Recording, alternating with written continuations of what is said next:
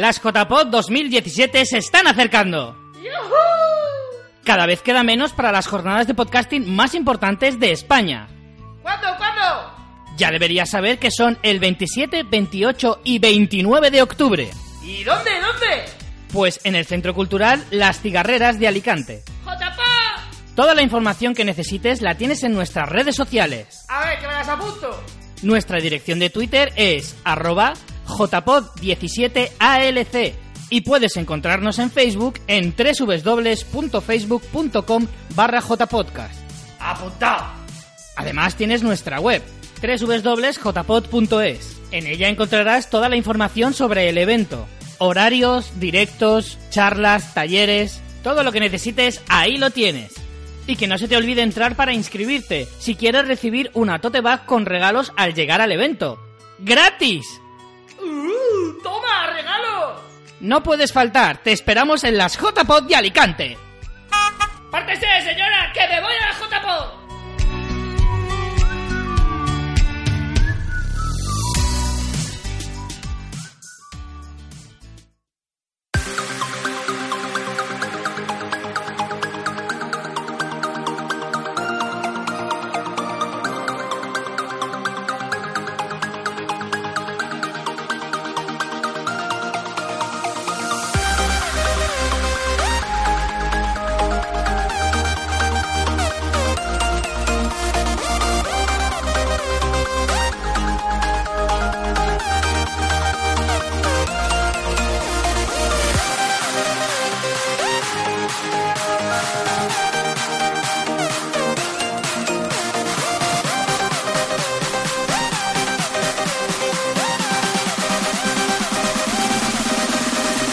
Bienvenidos a Game FM.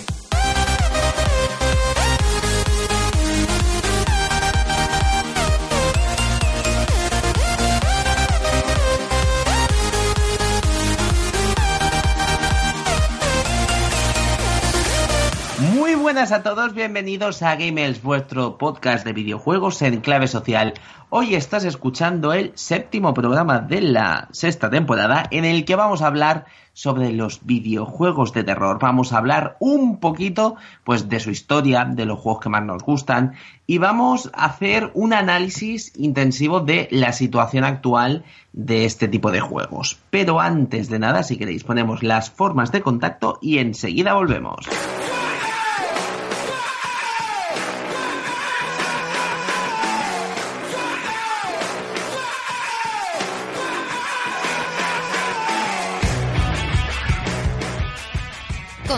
Con Game Edge en Facebook. Búscanos como Game Edge FM. En Twitter como arroba Game Edge o mándanos un email a gameedgefm.gmail.com o mándanos un WhatsApp al 665 14 44 17. No te olvides de nuestro genial canal de YouTube Game Edge TV. Pásate por nuestro blog en www.gameedge.es y escúchanos en ebooks, iTunes y Radio Battletoads. Por cada me gusta que nos deis, Dios salvará un gatito.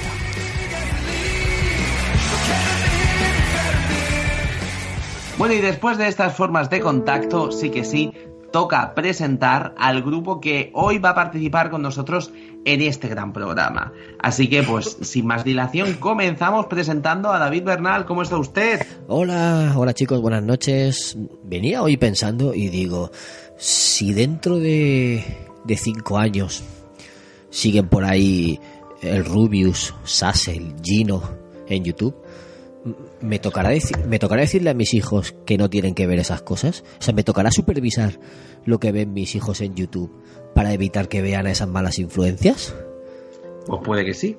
Uf. Es lo más probable. O sea, tendré Que que, tendré que estar al día de YouTube para poder supervisar lo que ven mis hijos. Ahí está. Uf, madre mía, que, que Dios nos pille confesados. Venga, chicos, vamos allá, vamos a con el programa de hoy. También tenemos a Eike Saeva. ¿Cómo está usted? A las buenas señores, señoritas.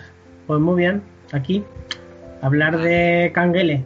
Ahí está, hablar de juegos de terror. Y también tenemos al otro lado a Gun Kaiser, el amo de las ondas. ¿Cómo está usted? Muy buenas noches, a mí el último. Qué, qué cabrito. Hombre, el último, pero los últimos siempre El- serán los los primeros. primeros. Lo ha, hecho, lo ha hecho por orden de edad ascendente. Ah, vale. Entonces, bien. Pues entonces tendría La- que haber sido el primero, antes incluso que de Rafa. Me quejo. Sí, claro. Ay. Sí, no te queda. Bueno, que Bueno, no, que esta semana me han llamado joven. Oye, pues eso ya es un paso importante, ¿eh?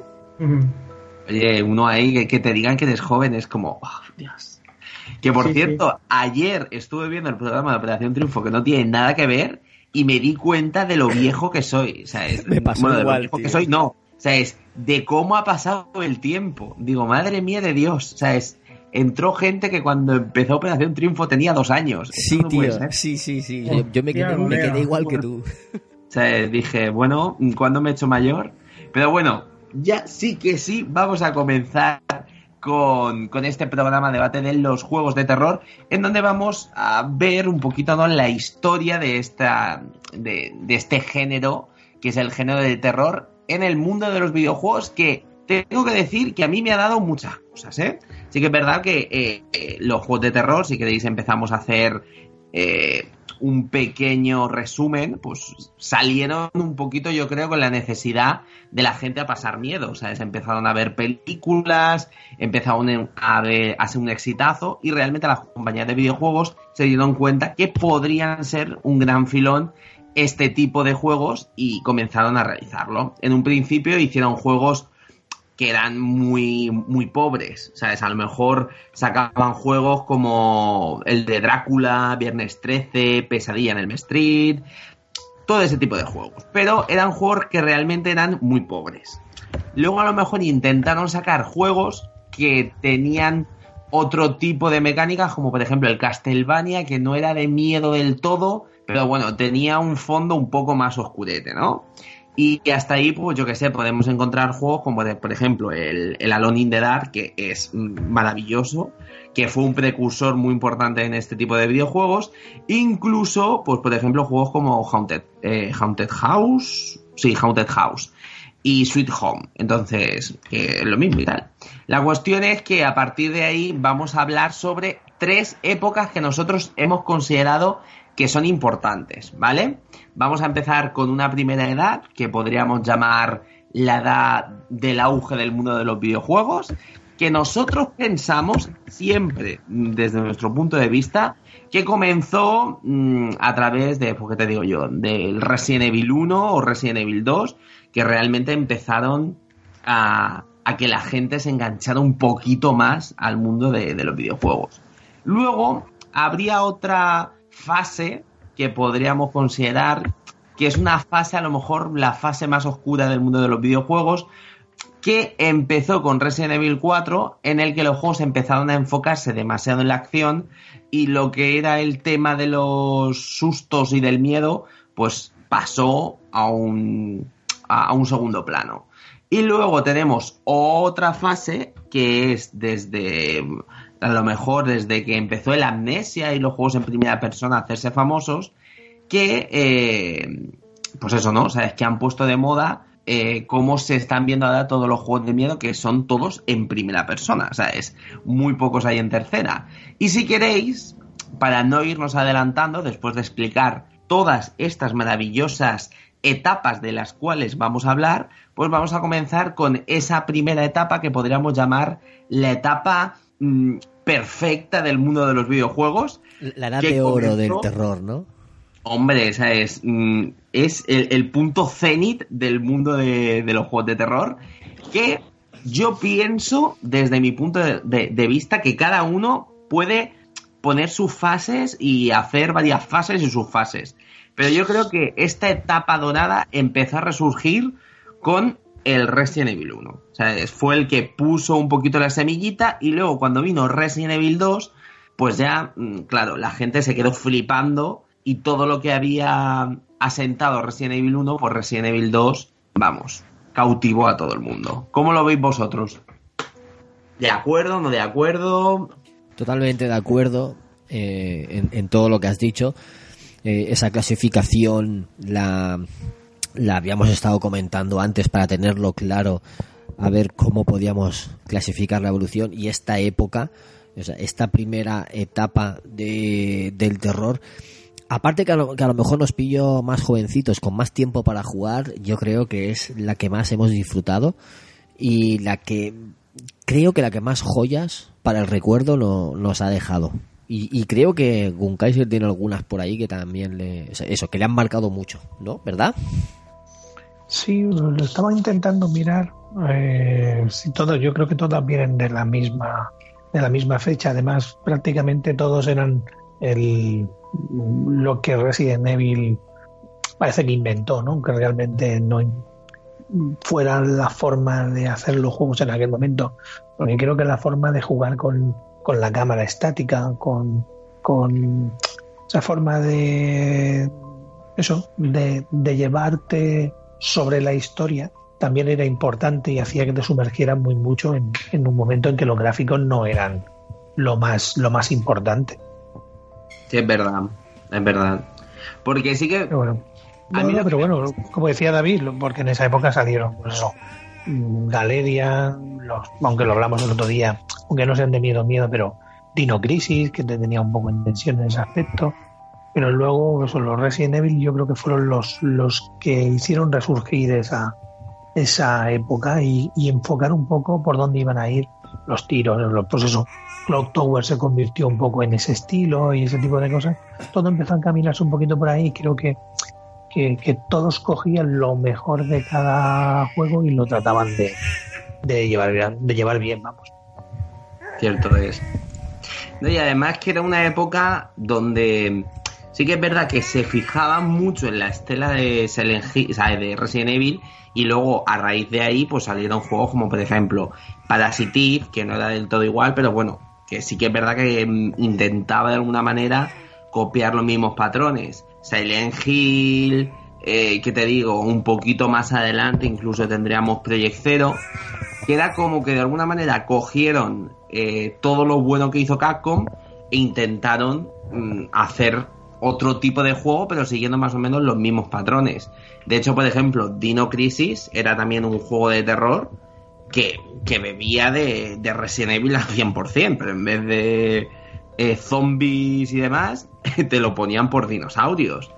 Entonces yo creo que era una, una época en el que directamente mm, apostaban y realizaban cualquier tipo de, de propuestas que eran más originales.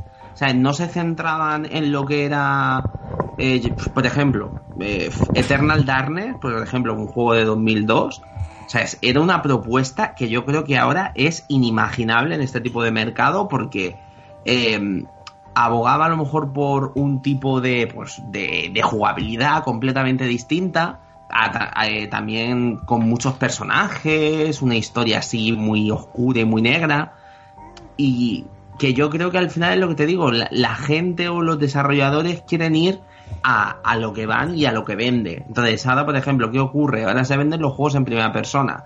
Pues todos los juegos que están saliendo son todos en primera persona, ¿sabes? Eh, luego, cuando fue Resident Evil, en, en todos en plan con la misma estética del Resident Evil 4 y demás, planteado más a la acción, pues todo en la acción. Yo creo que en esa época, como que les dio mm, más libertad para que fueran creativos e hicieran lo que ellos quisieran. Entonces, eso, pues es de agradecer. ¿Cómo lo ves tú, Eike? Que de momento no, no ha dicho nada. Pues que tampoco puedo añadir mucho más porque es que decir que estoy de acuerdo. Hombre, quitando en el hecho que yo para mí el padre y madre siempre ha sido el Alone in the Dark.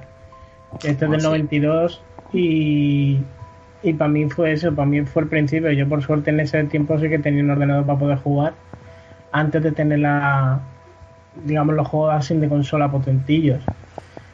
Y sí, coño, pillabas lo que es la primera, sobre todo el primero y el segundo de Resident Evil sí que te ponían claro que aquello era no, no no el típico esto de survival error, que a mí me, me- me- no me gusta mucho la calificación esa, porque no sé, si estamos así, survival horror, yo creo que al- son Ya. si nos ponemos así.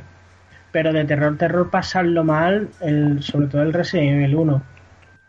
Que Es yo, que el menos, la primera, la primera vez que lo jugué lo pasé putas, tío. De hecho, Resident Evil 1 fue el que acuñó, bueno, Capcom fue el que acuñó el término de survival horror.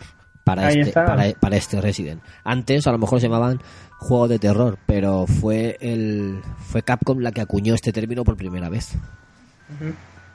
Chicos, Hombre, tenemos, tenemos mensajes de YouTube. ¿Os leo alguna cosilla? Venga, léenos, léenos, amorcito, díganos qué nos está diciendo en YouTube.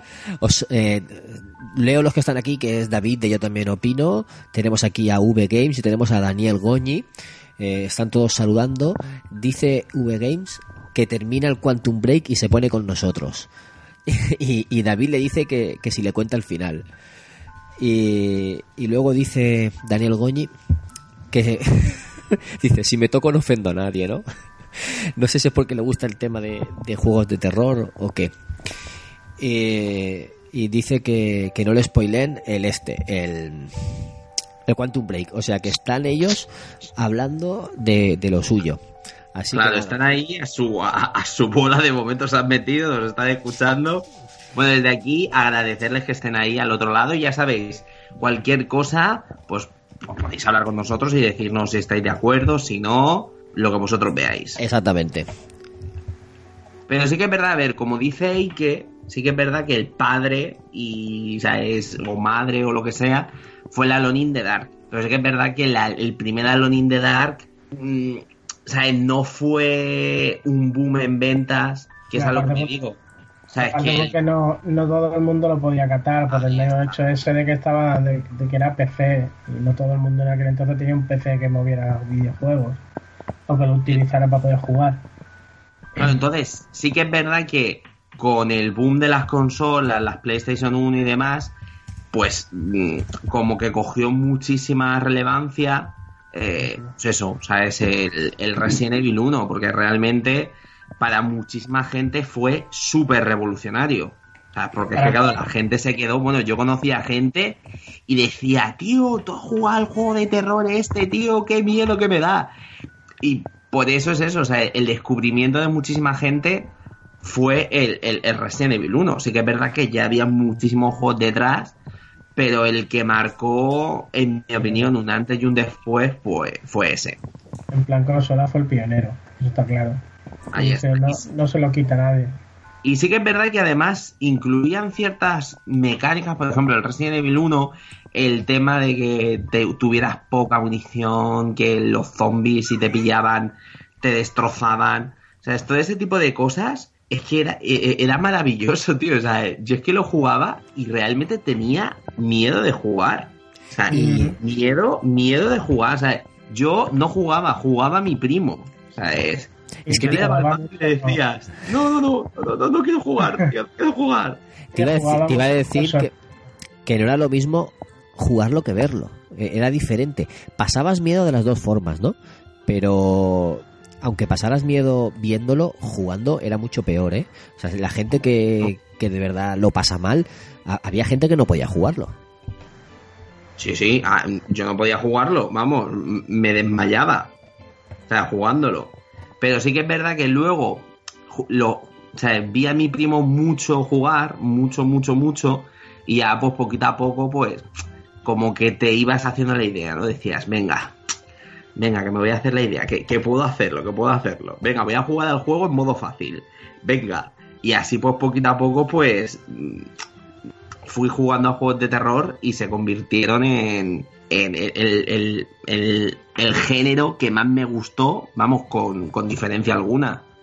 Pero sí que es verdad que, por ejemplo, de esta primera etapa, pues eso, ¿no? Había propuestas muy chulas, pues por ejemplo, un Silent Hill, que lo bueno que hacía era, cogía todo lo bueno que tenía Resident Evil, ¿vale? Que, bueno, en, este caso, pues de- del 1 o del 2, porque Silent Hill salió en 1999, y lo que hizo fue darle su propia personalidad al juego. Y vamos, qué personalidad, tío. O sea, es que era, el juego era increíble. O sea, tenía una historia completamente distinta. Además, hacían algo perfecto que era eh, aprovecharse de sus propias carencias. Porque el tema de la, de la niebla, o sea, fue para tapar cosas que no querían que se viera. ¿Me entiendes? Entonces, claro, era con los pocos recursos que tenían en aquella época, ¿cómo era posible que, que hicieran algo tan, tan chulo? ¿Sabes? Que, y, y que a la gente realmente le llegara tantísimo.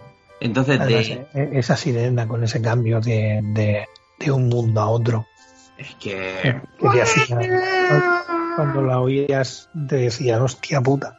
Claro, incluso, por ejemplo, de aquella época, Dino Crisis, bueno, otro juegazo increíble. ¿Sabes? Pero lo bueno es que cada uno tenía su propia esencia. Ahora, por ejemplo, te encuentras juegos que son en primera persona y son todos copias del mismo juego. O sea, escogiendo cosas muy similares, muy parecidas.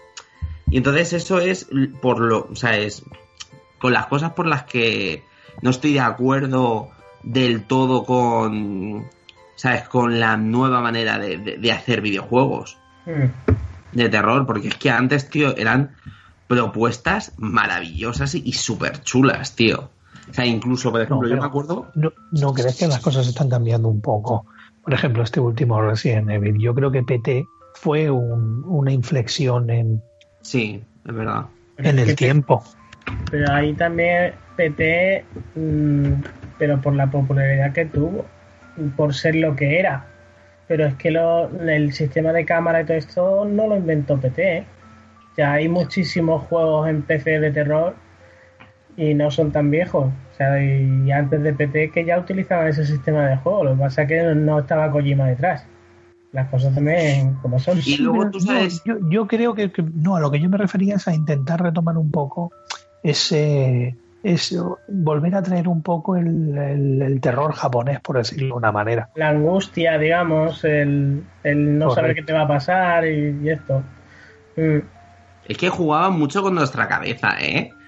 En plan de, de pequeños. Es que era como... Eran muy, muy capullos, tío. Jugaba Oye. mucho con los sonidos y todo esto, el entrar en una habitación y a lo mejor y a lo mejor no te pasaba absolutamente nada, pero claro, que si ventanas que se escuchan, eh, voces, pasos, cosas así, y tú ya ibas ya auténticamente cagado. Y en aquel entonces no llevábamos los cascos que utilizamos ahora, escuchábamos desde el altavoz de la tele, como mucho el que fueron manitas y tuviera los altavoces de la minicadena puestos a la tele, como mucho. Luego no sé si pudisteis jugar, eh, no sé si pudisteis jugar, por ejemplo, al Project 01, Sí, Que- que fue un juego que también es eso, ¿no? Cogió su propia esencia del, de, de lo que era la mecánica del Resident Evil 1 y Ujú. adaptó algo completamente distinto, o sea, y creó algo nuevo. Y entonces creo que esta, esta época, o sea, es que podríamos llamar la época dorada de alguna manera, fueron pues una época en la que la gente se arriesgaba y creaban mecánicas completamente distintas. Incluso, por ejemplo, el Parasite Eve, tanto el 1 como el 2, ¿sabes? De Square Enix tal, o sea, se, es que era increíble, ¿sabes? Todas las mecánicas que, que incluían que eran nuevas. Y el 1 del 2, bueno, cambiaba una barbaridad. Y el Galerian, yo me acuerdo del Galerian que era todo psicológico, tío. Era más, era más psicológico que lo que te pasaba en pantalla, porque bicho y todo esto no apenas veías nada. Pero era lo, todo lo que es jugar con la mente del personaje y contigo, claro, que estabas jugando. Es verdad, sí, es que es así el final. Y es que a ver, es eso, ¿no? El tema de cómo, ¿sabes? Tenían pocos, eh, pocos recursos, pero cómo los sabían utilizar. Y cómo evolucionaba cada saga. Cada saga se le incluía algo distinto. Por ejemplo, un juego que recuerdo con muchísimo, eh, con muchísimo cariño es el, el Dino Crisis 2, que vale que no era tanto de miedo, pero sí que es verdad que Capcom cogía sus sagas e intentaba llevarlas un, pa- un paso más allá. Evolucionar, algo- intentar evolucionar un poco más de lo anterior. Claro. Luego, no sé si jugasteis a, eh, por, por ejemplo, a un juego japonés que se llama Forbidden Siren. que Sí. tiene gente que lo ama y gente que, vamos, que lo odia. A mí me chiflaba. Y es que daba miedo, ¿eh? ¿Jugasteis a, a- a todos? No, Eh, no, yo solo el primero. Pero es que el- si te gustaban las pelis japo de aquel entonces, de la de The Ring, de, de Ai, yo también quiero. Y. Es agua. Yo también quiero. que molaba mucho, molaba mucho por eso, porque si estaba muy empito, muy aficionado a las pelis de terror japo, es que te veías un- una peli japo pero jugando. Y es que además daba un miedo, o sea, Que yo había veces que que, que no salía, ¿sabes? Que decía, no, no, no, no, ¿sabes? No voy para allá, no voy para allá por- porque es que me mata. De hecho, Sí, fíjate, el único eh, Forbidden Sin que me he pasado fue el 2 y no me lo pasé en- entero, o sea, no me lo pasé al 100%.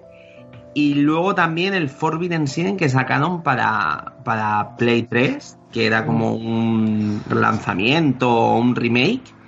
Y tío, es que me encantaban, me daban tanto miedo, tanto miedo, tío, que era increíble. O sea, es- era como, Dios, Dios, es que, e, es que no quiero ir, incluso. Además, que recuerdo que en el, no sé si era en el primero, en el que tenías que interactuar entre varios personajes y llevarlos al mismo tiempo, ¿puede ser? Creo que sí. Cre- Sí, creo que, el- que- al, al principio tenías que llevar a tres personajes al mismo tiempo y tenías que hacerlos avanzar a uno detrás de otro, cada uno por un sitio. Lo que recordar que im- implantaba dinámicas muy chulas, además el, eh, es lo que decía ahí, que aquí se basaba muy en el terror japonés. A mí, yo soy una persona que no le ha gustado mucho el, el género de terror, no es mi, mi- lo que más me guste, ¿no? Quizás lo- el tema de los zombies y todo eso sí, las películas de miedo y todo eso no me gustan nada, nada, nada, nada. Y sin embargo hay juegos de terror en los que he, llegado a disfrutar. Resident Evil te hacía disfrutar. Y no sé, por el Forbidden, eh, yo lo disfrutaba, disfrutaba ese mal trago. Sin embargo, por ejemplo, el Resident Evil el 7 lo he probado y, y no he podido con él, no he podido con él. Y si tuviera las VR para jugarla como él, que yo creo que no jugaba. Me... no duraba dos minutos. ¿No has podido, Alberto? ¿No has podido eh, con el 7? No, tío, he jugado un rato y, y lo he tenido que dejar. Soy me he ¿Pero hecho porque no te mayor. gusta o porque te agobia? No, porque me agobio, soy un señor mayor ya. Buah, yo le tengo muchas ganas porque lo, lo tengo a medias, que tuve que, que dejarle la cuenta a Rafa y estoy esperando a ver cuándo lo retomo y, y tengo muchas ganas de, de- de terminarlo porque eh, aunque lo que tú decías, ¿no? Lo pasas mal pero disfrutas. Sí, tío, esa adrenalina, ese eh, Dios me van a matar o, o- o a ver qué me va a pasar, a mí me gusta mucho. ¿Chupa lo tiene? Chupa creo que Sí. Cre- creo, que creo eso, que sí. creo que eso lo compró. Pues que te lo pongan las gafas, simplemente por probarlo. Sí, quiero probarlo, quiero probarlo, claro. Yo Verás, creo que, que me muero, ¿eh? que para mí eso es el futuro de los juegos de terror. Madre mía, pues el futuro es que, es que no lo En puedo serio, jugar. es, es que eh, es que como no, como lo vives así, no, no, no, es que no hay, no hay otra. Mira, si, si queréis lo comentamos puerta. luego todo, todo Sí, ese sí, sí, tema. Si queréis, vamos a ir, vamos a pasar a la otra fase, ¿vale? Que sería un poquito la fase, digamos, más baja de- del juego de terror. Que yo creo que empezó justamente con el Resident Evil 4 y yo creo que allí eh, nadie tiene dudas. Resident Evil 4 fue un exitazo a todos los niveles. Cuando quiere decir a todos los niveles, quiere decir a todos los niveles. Y la cuestión es que, claro, fue tal el éxito que tuvo el juego que todas y cada una de las compañías pues quisieron copiar pues ese éxito que, que tuvo el juego. ¿Qué ocurrió? Pues que, claro, tanto copiar, tanto copiar, pues al final crearon juegos que eran mm, copia de la copia de la copia en sí. Y al final también el tema de que eh, a lo mejor las propias licencias de los juegos fueran dando tumbos, que fueran de una decisión comercial, por ejemplo, hablaremos luego de Project Zero, que para mí fue, es una de las sagas más maltratadas de la historia. Eh, pues eso, todas ese tipo de cosas, eh, la falta de ingenio a la hora de realizar juegos potentes de terror, pues crearon realmente un- unos años en los que directamente no salió nada muy potente. Salieron juegos que apostaban, pues por, ¿qué te digo yo? A lo mejor más por eh, estresarte, más que por darte miedo. Y prueba de ello, pues por ejemplo, a lo mejor son juegos como el Resident Evil 4 en sí, incluso el juego Dead Space y Dead Space 2 y todos los juegos que salieron, que se enfocaron luego mucho en la acción. ¿Qué me podéis ya- decir de... eh, Perdón, perdón. No, no, dime, dime. O sea, eso os iba a preguntar qué qué pensáis de, de esta de esta pequeña época en la que estamos hablando. De vuelta a la oleada. Yo es que para mí el día de Spade no lo considero un juego de acción. Yo, ¿Tú lo ¿eh? Yo- terror? Yo lo considero Yo creo terror, que tampoco. pero terror puro y duro, ¿eh? Por lo menos el primero. El primero. Pero- el segundo y, el ter- y sobre todo el tercero. El tercero es un shooter. Pero el Pero- primero. Sí. El primero es lo que te está eh, lo, lo que pienso yo, ¿eh? O sea, es- pienso que Dead Space 1 sí que ha puesto error y prueba de ello es que el juego tuvo mucho éxito y demás, pero pienso que a través de Dead Space 2 y Dead Space 3, o sea, la saga se fue devaluando y que se crearon realmente mojones importantes. Porque, a ver, Dead Space 2 no está mal, pero Dead Space 3 es en plan, ¿qué me estás contando? O sea, es- Ya. Fíjate, fíjate Rafa lo que dice Daniel Goñi en YouTube, que dice muy, muy, muy fan de Isaac Clark y de la USC Ishimura. Viva Visceral, abajo EA. Qué hijos de puta, tío. Sí, porque la, la noticia que saltó, creo que fue la semana pasada, que, Vis- que Visceral Games, el estudio, ha sido cerrado por EA, Electronic Arts, eh, con lo Sí, sí. cual, eh, pues el proyecto que estaban haciendo ellos, que era de un Star Wars, pasa a otras manos, a otro estudio.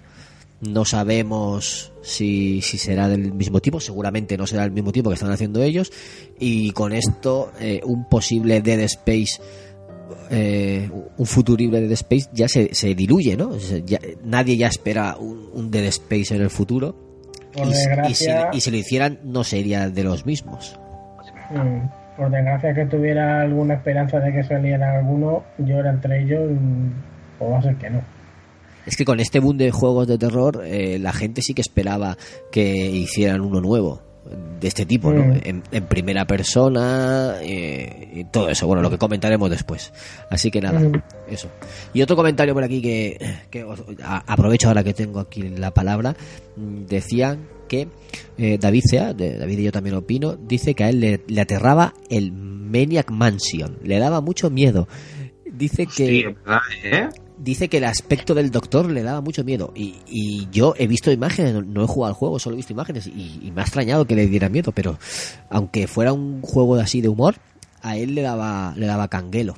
Es que, es que daba miedo, ¿eh? O sea, yo le entiendo perfectamente. O sea, es, para era un juego de terror. Y te lo digo muy en serio, ¿eh? O sea, ese miedo que tenías constantemente de que el tío te podía pillar o te podía hacer algo, a mí me hacía ponerme súper nervioso. Yo en plan de, Dios, que no me pille, que no me pille, Joder, que no sé qué. qué Sí, sí, curioso. sí, ¿eh? Yo estoy, vamos, 100% con él. Dice también que la creación de un videojuego de terror es más complicado de lo que parece.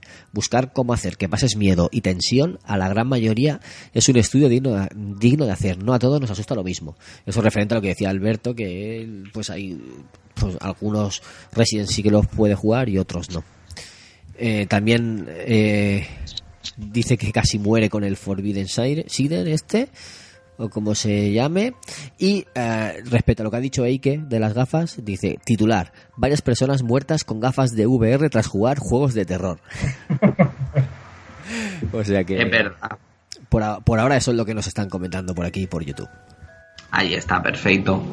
Pues, a ver, de, de esta época o de esta, mm, eh, a lo mejor, eh, etapa, podríamos hablar de la decadencia, que para mí no es tanta decadencia, porque hay gente que directamente lo odia a muerte, pues del Silent Hill, por ejemplo, salió el Silent Hill Homecoming, el Shattered Memories, luego salió también el Downpour, o sea, es que eran juegos que, a ver, incorporaban mecánicas distintas, pero que hay gente que directamente los odia, ¿sabes? Con toda su fuerza y con toda su, su alma, ¿vale? Entonces, ¿qué te digo yo? O sea, pienso que Silent Hill, Homecoming, incluso el Downpour, son juegos que la crítica, o sea, es, no fue del todo justo con ellos, porque, por ejemplo, yo he jugado al Downpour y me encanta, y de hecho lo jugué con mi novia y es un, o sea, mi novia lo considera un juego de terror increíblemente chulo.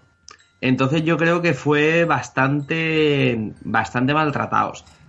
Rafa, Sí que yo, yo coincido contigo. No he jugado al, al Downpour, pero sí que he jugado al, al Homecoming, que lo tengo, lo tengo a medias, lo, lo tenía bastante avanzado, y a mí sí que me estaba gustando.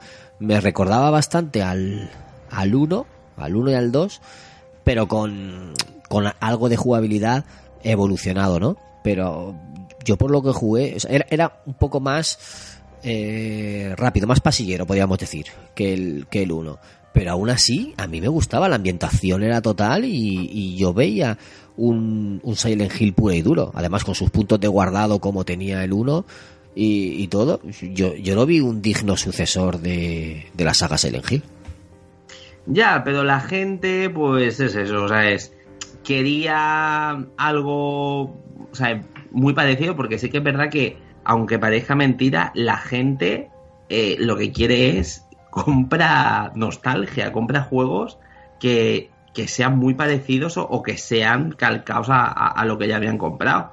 Y no sé, yo creo que fueron muy maltratados. Incluso luego salió para la Wii y para PSP otro juego que a mí me encantó, que fue el Silent Hill Shattered Memories, que fue como una especie de reboot de la de lo que era la saga. Y tío, a mí me encantó, me dio un miedo, o sea, apostaba por una jugabilidad más de escapar, eh, sabes, no podías defenderte y demás. Y luego tenía muchas decisiones morales. Y es que a mí me gustó muchísimo, tío. Mucho, mucho, mucho, mucho. La verdad, fue un juego que, que me gustó muchísimo.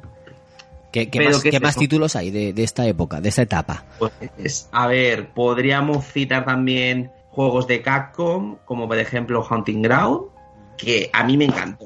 O sea, es, es un juego que tampoco le gusta a la gente, porque creo que se pasaron con.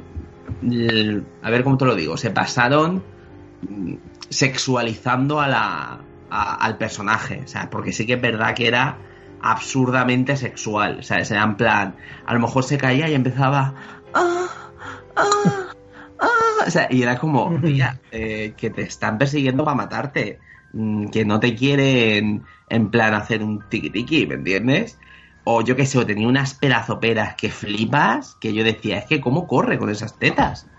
Es que no lo entiendo. O sea, es, a ver, no sé, y luego a lo mejor se caía y se caía con poses súper sexuales, tío. Había algunas, algunos vídeos que, tío, digo, macho, eh, que te están intentando matar, tía. Que te están intentando matar, ¿vale? No te quedes cuatro horas gimiendo, ¿sabes? En, en, en una escalera, tío. O sea, es. No. O sea, creo que, que no lo estás haciendo bien. Muy, muy japo, luego- ¿no? Ese juego, muy japo. Sí, era muy japo. Y luego salió otro parecido, que yo creo que copió a Hunting Ground, que era Rule of Rose, que copió eh, el tema de los de los animalitos, de que te acompañan un animalito y esas cosas. Y yo, no tenía, sé, yo tenía en Play 2 dos que me encantan, bueno, que me encantan. Uno es el Exterminación. Exterminación. sí, el Extermination. no me suena. No, joder, No, no, no. ya os vale. Pues tal cual, de Extermine- Extermination. Que es, de, es, tipo, es tipo Resident Evil, de unos marines que llegan a un, una base en la Antártida y allí se escapa un virus y, y la lía, y la lía parda. Pues bueno, pues tiene que ir, es, es una mezcla entre survival y, y, y terror. Porque aparte los bichos son esos, son tipo Resident, monstruos así, hay algunos que son incluso grandes. Y tienen puntos débiles donde tienes que ir disparando y demás, si no, si no va a ser que no los matas. Y el juego, la historia está chulísima, yo a mí me encanta. Y después el otro, el Cool Fear. Este Oh. juego, Muy chulo. por cierto, también lo publicó Ubisoft. Eh, y ese, ese me encantó. Y es un Resident Evil puro y duro. Pues el Exterminator este, mm, de verdad, a ti, a ti te tendría que encantar. Sea, Exterminator, mira, sí, que sea jugarlo, contar. Era de la Play 2, y este, aunque sea jugarlo emulado, aparte estaba en castellano. Y, joder, mola muchísimo. El Cold Luego Fear también- era muy era de zombies, ¿no? El Cold Fear, Mm, sí, no. ¿no? Era unos- no, sí, eran como zombies, pero lo- estaban un poquito más evolucionados. Infe- infectados o algo así. Sí, sí, una cosa así, pero un poquito más, más heavy que un zombie. Yo Yo, os digo una cosa, tío. Estoy, mientras hablamos estoy viendo imágenes, recordando juegos, viendo algunos que eso iba a decirte, perdona que te conté, es que me, me he caído un momento y no sé si habéis hablado del Oscure No. Obs- Obscure todavía de, no. de Ya, PS2, también, PS2, que también era muy bueno. también buenísimo. Eh, ¿El, ¿El 2 me has dicho que es bueno? No, no, de la Play 2 he dicho. Ah, El, do- el porque si no te mato. Digo, que me estás diciendo que los Cure 2 era bueno. Bueno, madre mía de Dios. El 1, increíble. O sea, es de lo mejor. O sea, yo creo que incluso Yo lo pondríamos en, en la otra, en la, en la otra época, en la época dorada de esos videojuegos, que era maravilloso el 1. O sea, eso de poder jugar a dobles a un juego de terror, me encantó. O sea, es increíble. Pero el 2 fue lo peor que he jugado en mi vida. Tío, es que no he jugado a, a la mayoría de estos juegos que me estáis nombrando, por- porque no pude jugarlos en esa época. Y me están entrando unas ganas, porque a mí el, a mí el género me gusta, el género de terror me gusta. Y me están entrando unas ganas. Yo le voy a pedir a Rafa, por favor, que me haga, que me elabore una lista de, de juegos de terror recomendables, buenos, y la publicamos en, en nuestra web porque yo quiero compartir esto con los oyentes y, y- y hacer así como una pequeña guía de los juegos o de los mejores o de los todos los que quieras incluir, tío. Por favor, te lo pido porque hay un montón de juegos y como muchos son de Play 2 de esa época, Play 1, Play 2 y tal, esos se pueden emular hoy en día, se pueden encontrar de, de forma más o menos sencilla. ¿Qué te parece la, la propuesta, Rafa? Bien, perfecto. O sea, yo, además, todo lo que sea juegos de terror y enseñarle a la gente lo bueno, yo sin problema. O sea, sin problema. sin problema.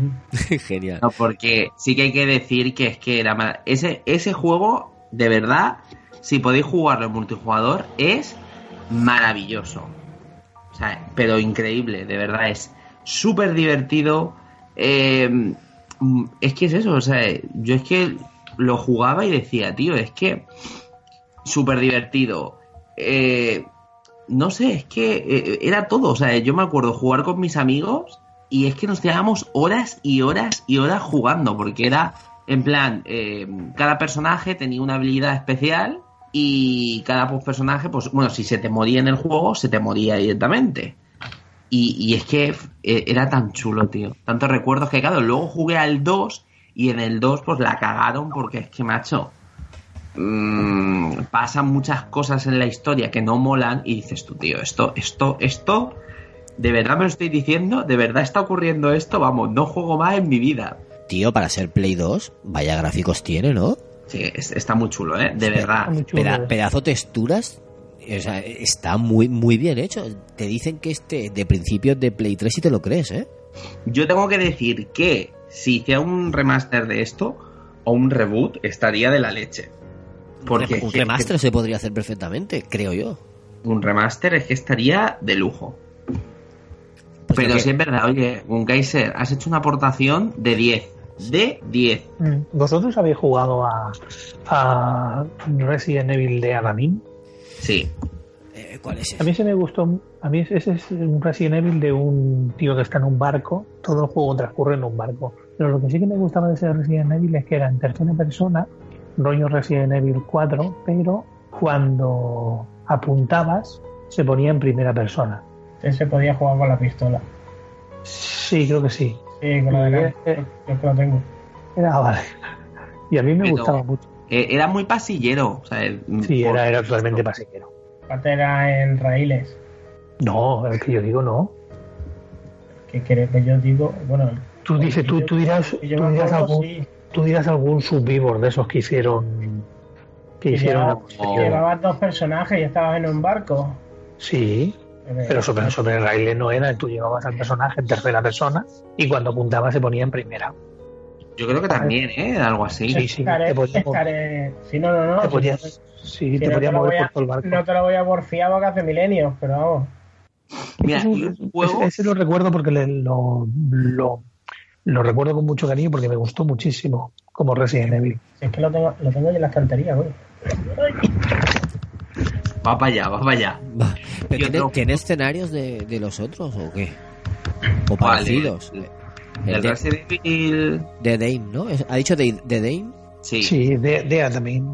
Sí, ti- tiene escenarios parecidos o, o que recuerdan al 1 o tal, ¿no?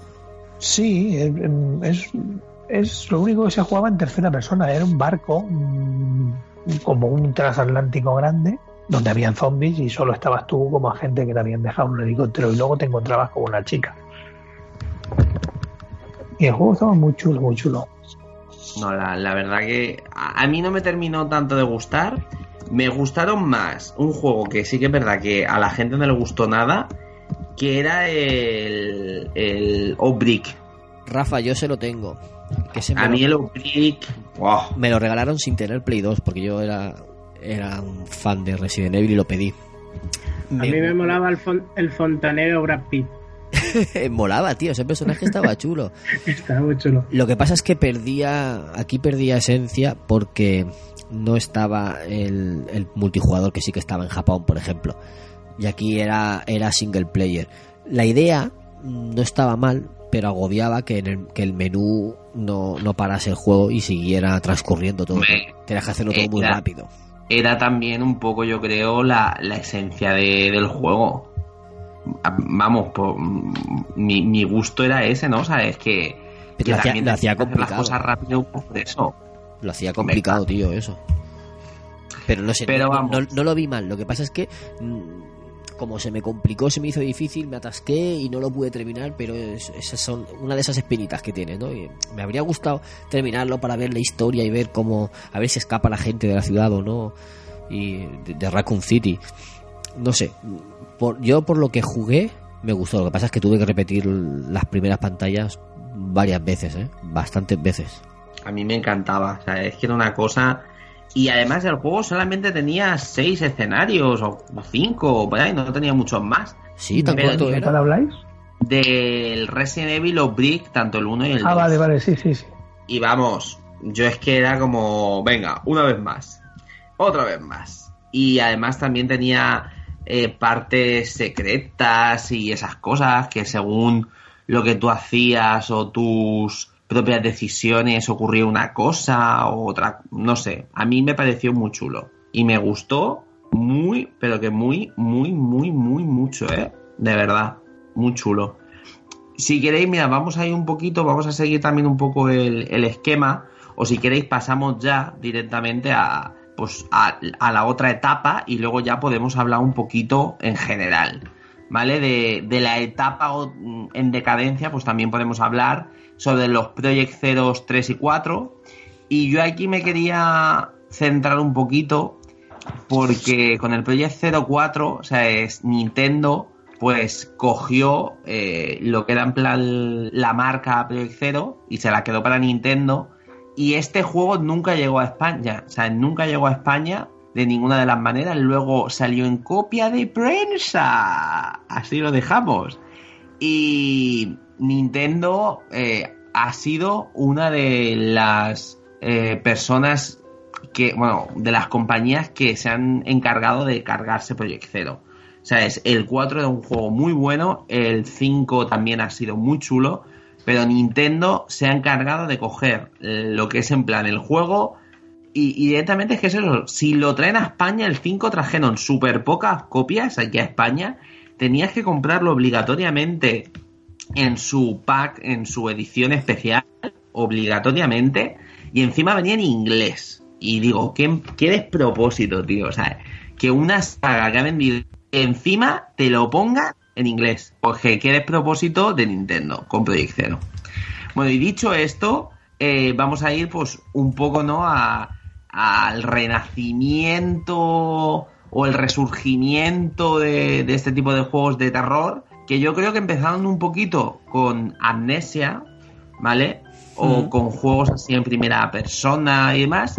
Y tengo que decir que yo creo que el mundo youtuber ha hecho mucho a favor a, a este tipo de juegos se vuelva otra vez de moda. Porque había un montón de gente, de youtubers que han estado jugando a la Amnesia, que han estado jugando al Outlast, que han estado jugando a Resident Evil. Y que las que no, pues eso ha ayudado a, pues, a que poco a poco pues eh, la gente vaya apostando por ese tipo de, de juegos. Que realmente están siendo en primera persona. Muy pocos se salvan. ¿Qué pensáis? Repite, por favor. Bueno, que lo que estaba diciendo que ahora, o sea, el resurgimiento de YouTube y esa cosa, ¿no? O sea, es que los youtubers han hecho muy bien, aunque parezca mentira, porque su gameplay jugando a juegos de terror y asustándose, pues ha hecho que la gente le entre al gusanillo de poder jugar esos juegos, Claro. como por ejemplo Amnesia, Outlast y demás, y es por eso que han tenido eh, ese crecimiento, porque ha habido un montón de gente que ha estado viendo ese tipo de vídeos, consumiéndolo y comprar ese tipo de juegos. Por eso la gran mayoría de estos juegos o de, de esta temporada o, o de época pues están siendo principalmente todos en primera persona. Claro, es que así se hacen más, ¿Cómo lo más- se hacen más virales, así. Y, y claro, estamos en la época YouTube. O sea, todo lo que puedas hacer que, que, que- que de tu juego lo extraigan y, hagan un vídeo y tenga visitas, pues va a ser publicidad para tu juego. Así se, se dio a conocer el, el, el Amnesia, también el Outlast después. Pues lo que tú dices, por, por el efecto este de los, de los youtubers. Y no me digas que tú siendo fan de los juegos de, de terror, no te despierta la curiosidad oír que un youtuber estaba jugando un juego y se asustaba y pegaba gritos y tal. Te pica el gusanillo, quieras que no, ¿verdad, Rafa? Hombre, a mí el gusanillo, gusanillo no me lo despierta realmente, ¿eh? ¿No? O sea, es- no, tío, porque yo realmente, a mí lo que me gusta es jugarlos por mí mismo, entonces que lo juegue otro como que no me llama tanto la atención, ¿sabes? Es como decir, tío, quiero jugarlo yo, no quiero que lo juegues tú. A eso me refiero. Que, que, Pero que vamos, que te que dicen que él está pasando miedo y, y entonces tú dices, ostras, pues mm, quiero jugarlo yo también, a ver si es verdad que... A ver si es verdad que se pasa miedo con este juego. A mí me pasa eso más, a lo mejor con la prensa especializada, ¿no? Que eh, la prensa especializada diga en plan, este juego da mucho miedo o lo que sea, pues como que me crea unas expectativas que me entran ganas de jugarlo. ¿Qué fue lo que me ocurrió con el juego de la temporada pasada? El, el Resident Evil 6, sí, el 6, que macho, yo tenía unas expectativas altísimas, pero altísimas, altísimas de ese juego, y claro, cuando lo jugué y, vi lo que era, me quedé como diciendo en plan, mm, ¿qué es esto?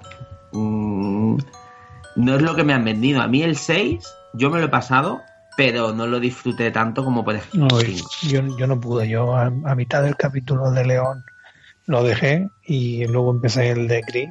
Y cuando empiezan a salir tanques y zombies por ahí, yo dije, esto, digo, ¿qué han hecho aquí? Y no pude con él. Y ya los, los, Es que- los otros personajes ya ni los probé.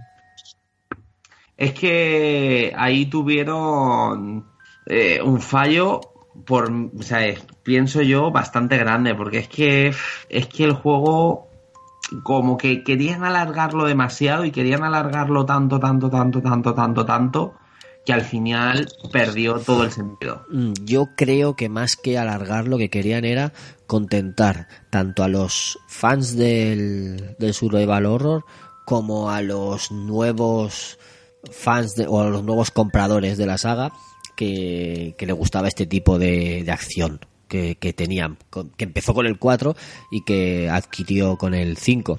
Entonces metían campañas más de acción como la, de Chris y, y para contentar a los a los clásicos que eran menos pero dábamos mucho el follón o daban mucho el follón pues dice vamos a meterle una campaña la de la de León hacemos un poquito más de miedo y así los tenemos contentos a todos pero por lo que he escuchado porque yo solo jugué la demo no he jugado más por lo que he escuchado eh, no hicieron bien el invento a lo mejor el, el planteamiento era bueno, pero no lo llevaron bien a cabo. Entonces salió un pastiche que no, que no contentó a nadie. Y eso una, a- sí que contentó a un grupo de usuarios, que fueron los que le gustaba la acción. La gente que, que jugó al Resident Evil 6 sin pensar que era un juego de terror y simplemente lo jugaron para divertirse y entretenerse un rato, esos lo disfrutaron. Que he escuchado a varias personas hablando de él y diciendo, oye, como juego está bien, como Resident Evil es una mierda, pero como juego está bien y, y es entretenido. Así que, eh, pues eso es lo que, lo que yo creo basándome en lo que he escuchado en otros podcasts y, todo eso. Si vosotros habéis jugado, a lo mejor tenéis otra, otra opinión o, Eh, yo, mira, al final creo que con lo que ocurrió con ese juego es que querían hacer muy grande, muy, pero que muy grande, y al final eh, incluyeron a muchísima gente. eh, el juego es que no tenía sentido por ningún lado. Entonces quisieron hacerlo tan, tan, tan, tan grande, tan grande, tan grande, que al final se le fue de la mano. O sea, desde mi punto de, de vista. Fíjate lo, que, fíjate lo que dicen en YouTube. Que todo respecto a los youtubers y los juegos de miedo. Dice, dice V, Sergio V, de V Games, que todo el que quiera streamear tiene que ofrecer un gameplay de miedo, por lo menos intentarlo. Eso para, se supone que para captar seguidores, creo yo. Luego dice, dice David que, los youtubers famosillos hacen demasiada pantomima con los juegos de terror. Yo lo he dicho que hacen pantomima con cualquier cosa. Y dice V que el efecto YouTube ha sido muy importante en este género. O al menos esa es la, esa es la sensación que tiene él también. Que él ni de coña se hubiera puesto un juego de miedo por, por sí mismo, pero al, al intentar, al emitirlo, porque él emite en su canal, en V Games, pues al, al querer emitir para los espectadores o para captar es- espectadores, pues se atrevió con juegos de terror que de otra forma él no se habría puesto. Fíjate lo que dicen. Y, y también Pues- dice que cuando salió Resident Evil 6 era muy importante el tema de duración en los juegos. O sea que ahí creo que apoya lo, lo que decía Rafa. Que en esa época la duración la estaban midiendo mucho. Por ahí, lo- no sé si la prensa o las compañías o qué. Y que puede que, que por eso sí que quisieran alargarlo un poquillo más. Es que es verdad, pero al final, sí, sí, hay que di. Que yo a mí el juego me encanta. ¿Ves? A mí sí. Lo que te Pero decía. La no de me gusta mucho porque me... Dime. ¿No piensas a lo mejor que el juego eh, lo alargan demasiado en algunas partes que no tendrían por qué alargarlas? Es en plan, La es que a mí, en la campaña. campaña- En la campaña del hijo de Wesker. Ahí sí que hay mucho relleno. O el tener que buscar armas porque sí o cosas así. Pero a mí la de Chris, por ejemplo, me encantó. Y la de Leon también me gustó un montón. Y la de Ada me encanta. Pues fíjate, a mí la que menos me gusta de la de León. Mm. Pero que es lo que te digo, que al final para gustos colores, ¿sabes? al final el que uno le Sí, gusta, no, eso está, eso está claro. a uno menos le gusta. A mí la Luego de Leon me también- gustó porque le veía muchas cosas de los, de los anteriores, por lo menos yo, y después que venía, que quieras que no, al venir también doblado, a mí me hizo mucho más. Pues aparte eran son dobladores buenos los que tiene el juego. A, mí, a mí me gusta bastante. No me es que yo también lo jugué sin pensar en los otros antiguos, porque es que yo sabía verdaderamente que como los antiguos no iba a ser, por mucho que te dijeran. Porque es que no. O sea, no. Porque un juego ahora mismo en ese, en ese, en ese tiempo, incluso ahora, tanto que se quejan esperando de que ah, los juegos de, de la antigua generación, un antiguo Resident Evil. Y ahora mismo te ponen tal como ahora un juego de Resident Evil 1, ¿vale? Con la misma temática, la misma esquema de juego y tal, y ese juego se pega una hostia. Puede ser. Yo lo veo así. Ah, no. ¿Por qué no? Porque Yes. la gente ya no, ya no espera ya no espera esa clase de juegos. tío. La gente ya que ya es otra cosa. Entre que ya impera más lo que son los gráficos que otra cosa. Ya tiene que ser todo un gráfico pepino. Si no tiene un gráfico pepino, ya te pueden poner la mejor historia del mundo que, que no. Después que si dura poco, porque dura poco. Que si dura mucho, porque dura mucho. Y ahí estamos. Mira, si queréis lo que vamos a hacer, vamos a mm, hablar de otros juegos de, de esta generación, porque Resident Evil ha, ha dado mucho que hablar. Pero, ¿qué os parece a lo mejor de hablar de otros juegos que están en esta época de resurgimiento de, de- del género de terror? Que, por ejemplo, fue Until Dawn, que para mí es uno, vamos, de los juegos más top a los que he jugado. A mí me encanta. Until Dawn. también. Ujú. Es que además lo bueno que tú. Until Dawn lo que tuvo es a por, por cosas distintas, por una historia que a lo mejor no era súper potente, pero es que era tan divertido, o sea, pensar, bueno, ¿y si hubiera hecho esto? ¿Y si hago esto? ¿Y si ahora me pongo y hago lo otro? No sé, a mí me encantaba el planteamiento, es que me, me hacía pasármelo súper bien. pero súper, súper bien. Es que te juega con ese planteamiento y a la vez te juega con tu vena nostálgica de las películas de Viernes 13, cosas de estas así. No, me la quita la boca. Es, es una burla, pero Sí. no- no- es una especie de, ¿cómo decirlo? Burla, pero al mismo tiempo como Homenaje. un homenaje. Una burla homenaje Sí, a, sí. a ese tipo de películas de, de los típicos niños que se van a una montaña, que el coche lo aparcan a 700 kilómetros de la casa y ese tipo de, de, de película de miedo de Le- toda la vida. El hecho de correr, en vez de correr para la puerta de la salida, corres para el piso de arriba y... Sí, sí, o, o baja preguntando, Ahí Johnny, está. Johnny, ha desaparecido Hola, Johnny, baja el tipo de internet, Johnny, ¿estás ahí Johnny? Pero sin embargo lo hace muy, muy bien. Y, Muy bien. Los y cambios de cámara. ya no solo eso, y el, y el, el tema argumental, que tienes dos o tres historias ahí al mismo tiempo, está muy, muy bien hecho. A mí, de hecho, hay un- una parte en el final en el que me sorprendió muchísimo, que yo no me esperaba y que yo dije, mucha gente me ha dicho, no te lo esperaba de verdad. Pues no, llámame tonto, ¿no? Porque yo me quedé diciendo, anda, Coño, pues Mm. es que hay un montón de cosas qué giro más bonito. que por una tontería a lo mejor te cargas un personaje. Sí, bueno, eso Sí, es sí, es que es Por una ¿eh? tontería, una chorrada, que a lo mejor tú te crees que es lo mejor que podías hacer en ese momento y no. Y al final has cagado, y me cago en su muerto. Pero bueno, lo que me gusta de, de esta temporada o de esta época es que intentaron juegos pues arriesgados, que realmente decías, tío, mm, o, o lo estáis currando, ¿sabes? Y a mí lo que me encanta el, el Alien, el Isolation. Oh, Sí, ese también, muy- es- Está eh, chulo que porque una- me han hablado muy bien de él Y y sin apenas hacerte nada, te mete un agobio en el cuerpo y un canguele que es que, vamos, te hace pensar en la película, en la del octavo pasajero, todo, todo, todo, todo, todo el juego, todo el juego. sí, mola, mola mucho. ¿Mola Sí. mucho? No, lo siguiente. Ese, es uno de mis pendientes, tío, que, que quisiera jugarlo en algún momento. ¿Es, es largo? Ya. ¿Es, es corto? o- Dura lo que te tiene que durar. Te puede durar, a ver, dependiendo también de la dificultad que te lo pongas. A lo mejor en 7-8 horas te lo has pasado. Y yo conozco a más de una vez que se tira 20 horas. Sí, si eres como yo, que se tira todo el rato escondido debajo de una mesa, pues puede tardar 25. Es que eso, lo- eso pasa, ¿eh? Mira, Sí, yo sí, sí, jugando un juego que se llama White Day, que es un juego que es un remake eh, coreano de un juego que salió hace un montón de tiempo. Y el juego trata de que eres un estudiante que está persiguiendo pues a la chica de, de sus sueños, a una chica pues que está muy enamorado.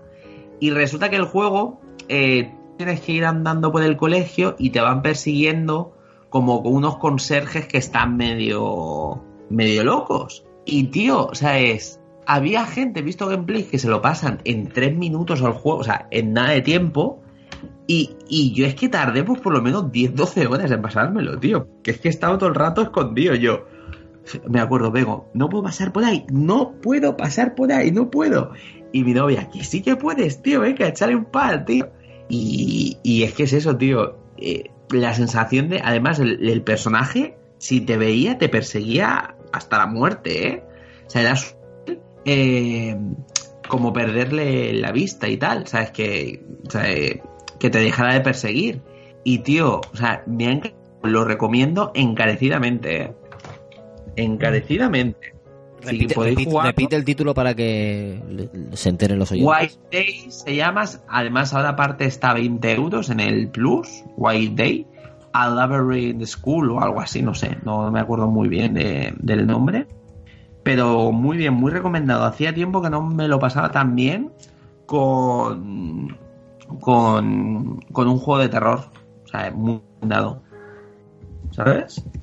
Curioso. Y luego, ¿qué me decís a lo mejor de juegos como por ejemplo Devil Within, del que después haremos un, un análisis? Bueno, del de Living Within 2. O sea, pero ¿qué o sea, de alguna manera representó este juego? Porque sí que fue una declaración de intenciones muy buena.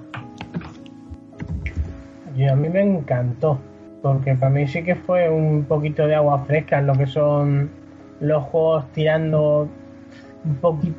A ver, es que tampoco puedo decir tirando de acción, Y este también es que depende de la dificultad que lo juegues, porque como ya estábamos comentando antes, si tú te lo juegas en fácil, mm, termina siendo un shooter, porque tienes armas, tienes munición a tu play, pero como te dé por jugarlo en difícil, es un, es un juego de, terror, pero puro y duro. Y mira que el lastre que tenía por el hecho de que tuvo que salir también por cojones en 360 y en Play 3, que fue el lastre que tuvo que tuvo este juego. Y que se ha visto que ya en el segundo, estando, que ya lo tenemos después, eh, estando ya para simplemente esta generación, joder, lo que ha, lo que se mejora la cosa. Pero este juego tira más por se acerca más a los clásicos, Resident Evil clásicos, y, y, Sí. y- y se aleja más de tipo amnesia, aulas y tal, ¿no? Es que tiene, tiene una, tiene partes del juego. Tiene, por ejemplo, la primera, digamos, la primera mitad del juego sí que, sí que es mucho psicológico, mucho susto, algún que otro tiro. En lo que es la, en la última parte del juego, mm, hay en alguna que sí que se convierte casi en un shooter, porque es que mm, Es, lo que voy a decir yo. Hay una de las partes que a mí no me gustó con nada del juego, que es el momento en el que mm, te tienes que enfrentar a un, bueno, tienes que ir como abriendo puertas, por decirlo de una manera, ¿no? Y hay un ojo al final y eh, ahí te aparecen hordas, hordas. No, cuatro o cinco, y cuando los eliminas aparecen otros cuatro o cinco. Claro, ellos a medida que los vas matando, te van dando munición, todos ellos te dan y además más de la que necesitas. Y llega un momento en el que dices, realmente ha pasado un subvívor a convertirse en, en cuatro oleadas de, de enemigos. Eh, eh, tenía, para mí tenía el gran efecto de que a veces rompía el ritmo, pero en su nivel de miedo y argumental, eh, a mí me pareció una maravilla. De hecho, eh, se lo decía a David hace, no sé si fue la semana pasada, de hecho de aquí a finales de año tenía previsto, digo, voy a comprar uno y para finales de año para Navidades me compraré otro jueguecito y tal, pues por, por las circunstancias personales. Y ante el Assassin's Creed me pillé el Evil Within 2, porque es que el 1 me fascinó mucho, a pesar de que me pillaré seguramente Assassin me lo pillaré a finales de año, pero que Evil Within 1 para mí fue eso, mm, eh, algo diferente, eh, que me hizo disfrutar mucho, y que cambiaba el escenario mucho y muy bien, y de ritmo también, aunque la historia era algo tosca y confusa eh, en algunos momentos, luego, luego está bien. El, ju- el juego, la verdad es que a mí me, me hizo empatizar de nuevo otra vez mucho con el personaje, empatiza mucho con castellano. Vamos, yo lo recomiendo. ¿Y qué pensáis, por ejemplo, de juegos como, por ejemplo, eh, Outlast? Que hay gente que, por ejemplo, que le gusta mucho y hay gente que lo odia. A mí me pasa lo mismo que con Resident Evil 7, que no, no con él no puedo. Pero por miedo. Sí, porque soy un jiñeta.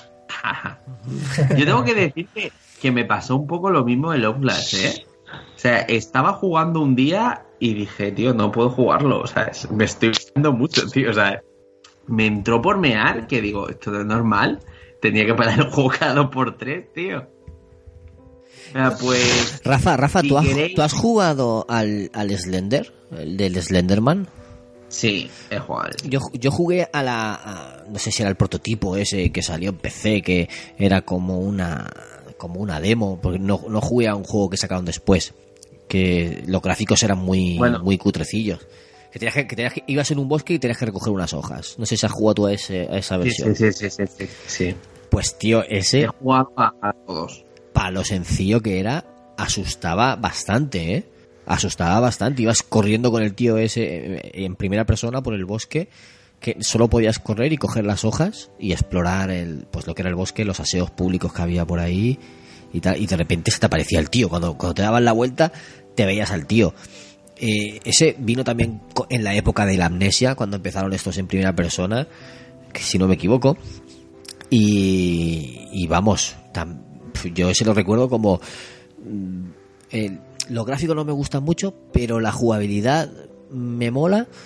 eh, me estoy divirtiendo, lo estoy pasando mal porque estoy nervioso por si me aparece el tío este. Claro, no tienes arma, solo tienes una linterna. Y es el mismo planteamiento de los que, de los que habéis comentado antes. Aunque los gráficos eran malos, a mí me gustó lo que, lo que jugué, la experiencia, lo que planteaba. Sí, o sea, al final, a ver, el Slender en sí, el juego, para echarle un tiempecito, pero luego, por ejemplo, sacaron el otro juego, el Slender, eh, como para consola y tal, y es truñaco, o sea, un truñaco Eso nivel infame. Sí, infame. Dicen que es malo. Yo me lo compré por dos euros y dije, demasiado, dos o tres no me acuerdo. Y dije, demasiado gastado yo con esto. O sea, de verdad, ¿eh? fue como una cosa de decir, ¿de verdad me he gastado yo dinero en esta pedazo de... mm, mm, mm? Pero bueno, Oye, saludo a Miguel Ángel Romero Lorite y a Miguel Ángel Cabrera Luengo que han entrado al chat de YouTube. Despedimos a David que se ha ido. Y eh, leo rápidamente unos comentarios que nos han dejado que dicen que eh, han evolucionado los juegos, ¿no? Eh, antes se buscaba más el- juegos largos, ahora buscan otra cosa, más cooperativo, ¿no? Tanto cooperativo como individual antes se, jugaba- se buscaban más largos. Ahora la gente busca más algo que pueda jugar cooperativo con amigos o online, porque cuando juegas muchas veces estás hablando con ellos por el chat. Y dice V que el Alienation es muy bueno y la carencia gráfica dice que la suplía muy bien con la ambientación retro que tiene, retrofuturista esta, ¿sabes? Que eh, es el futuro pero con objetos muy ochenteros o, o setenteros. Eh, Miguel Ángel Romero Lorite dice que cree que los juegos han tenido que evolucionar para adaptarse, que recuerda jugar a Resident Evil 1 o al Final Fantasy 7 en casa de los colegas y mientras uno jugaba los otros miraban. Eh, eh, se disfrutaban con los amigos los juegos, pero hoy en día con el tema online, pues eso, cada día está uno en su casa chateando con colegas y prefieres que, que puedan jugar juntos online. Eh, v dice que se apunta al juego ese que ha dicho Rafa para no tocarlo ni con un palo.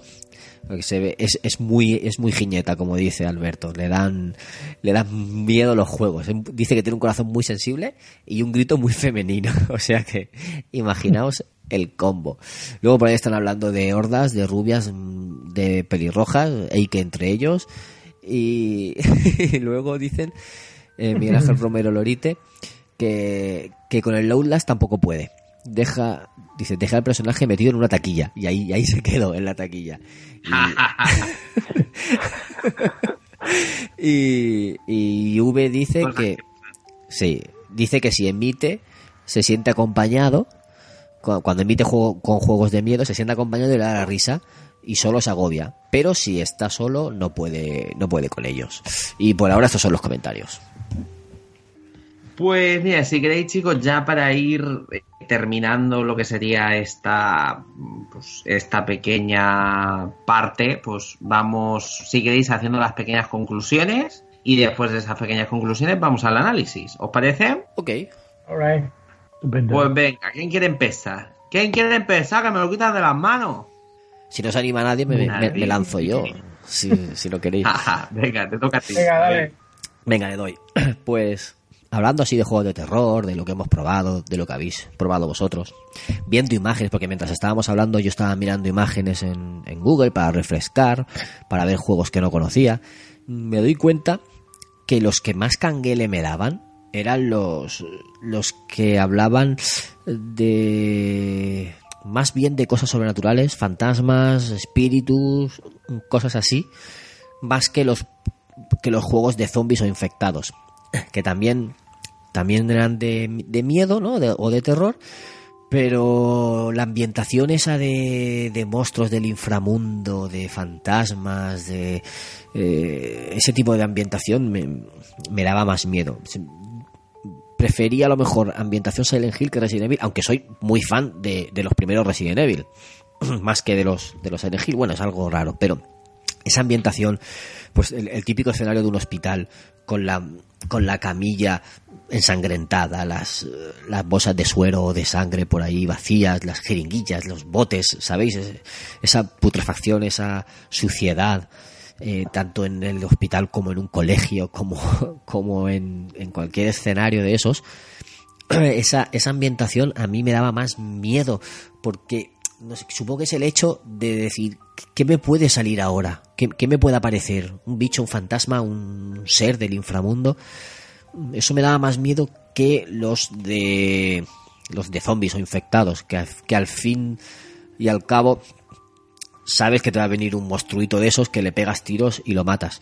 que la tensión en esos juegos era más por el quedarte sin munición y no poder defenderte de los bichos, más que por, por ver qué te podía salir, como en los otros. Aún así, eh, son una experiencia que si te gusta el cine de terror y te gusta jugar a videojuegos, te van a gustar los, videojuegos de, terror, ca- casi seguro. Si no te gusta el pasar miedo, pues para qué vas a jugar a estos juegos, ¿no? Ve- Vete a jugar a otras cosas, que hay miles de juegos. Es que es- tiene, tiene una cosa, el, el terror, que lo ha comentado Rafa al principio, es esa adrenalina que, que te viene cuando estás jugando. Es, es un estado que el cuerpo está en tensión, estás nervioso y, y- y eso se disfruta también. Es, es una forma de disfrutar, pasándolo mal, pero, pero al fin y al cabo estás disfrutando es un género que nos, que nos ha aportado muchas cosas. Eh, es un cambio a, a lo que haces todos los días. Tú a lo mejor coges, eh, tienes un rato y dices, pues voy a jugar un partido de, de fútbol y, y te distraes. O voy a cazar unas máquinas. O, o voy a hacer una misión de este juego, ¿no? O voy a pasarme estas pantallas de un juego de plataformas. Eso te distrae. Eso te... No sé, es diferente. Pero cuando te metes con un juego de estos, no lo haces como tengo 15 minutos, voy a jugar, no, no, no vas pensando eso, voy a hacer esta misión y, y, está y lo dejo. Tengo media horita, voy a jugar un poco y lo dejo.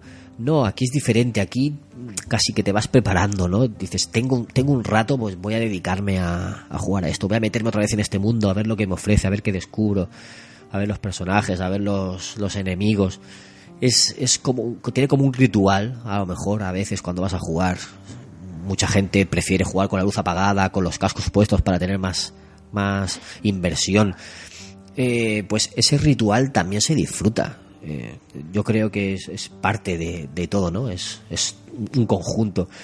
Y, y bueno, la evolución, pues hemos visto que aunque tuvo una, una bajada en la, en la época de los juegos de acción, en la que perdíamos el terror, luego ha reflotado bastante bien con esta ambientación en primera persona, que le ha sentado muy bien. Ahora lo leeremos también en los comentarios de Facebook.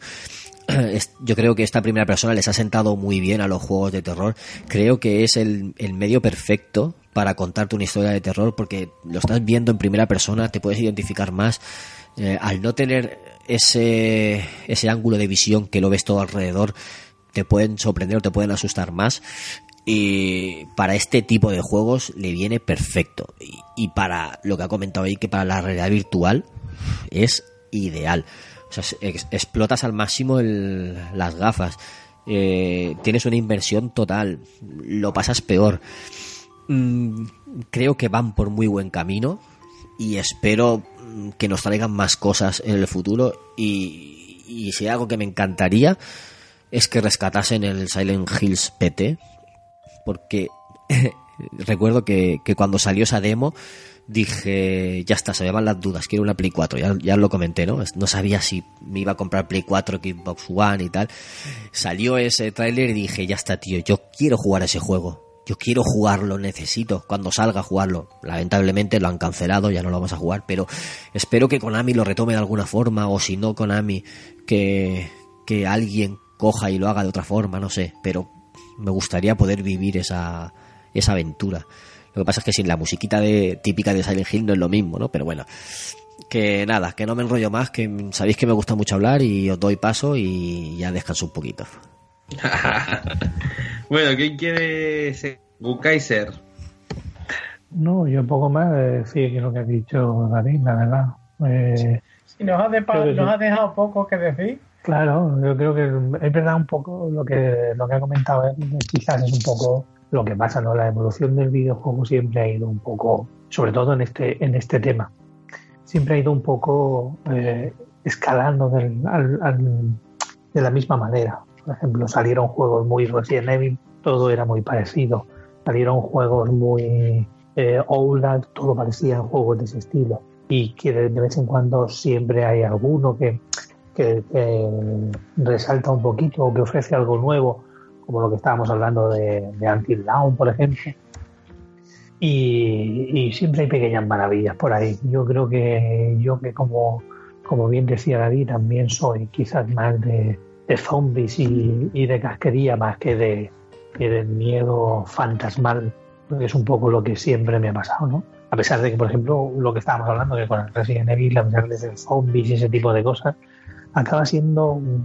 Eh, se aleja un poco de, de, lo que nos gusta. Yo en un juego en el que parece que me sienta totalmente indefenso, no disfruto como puedo disfrutar con otros.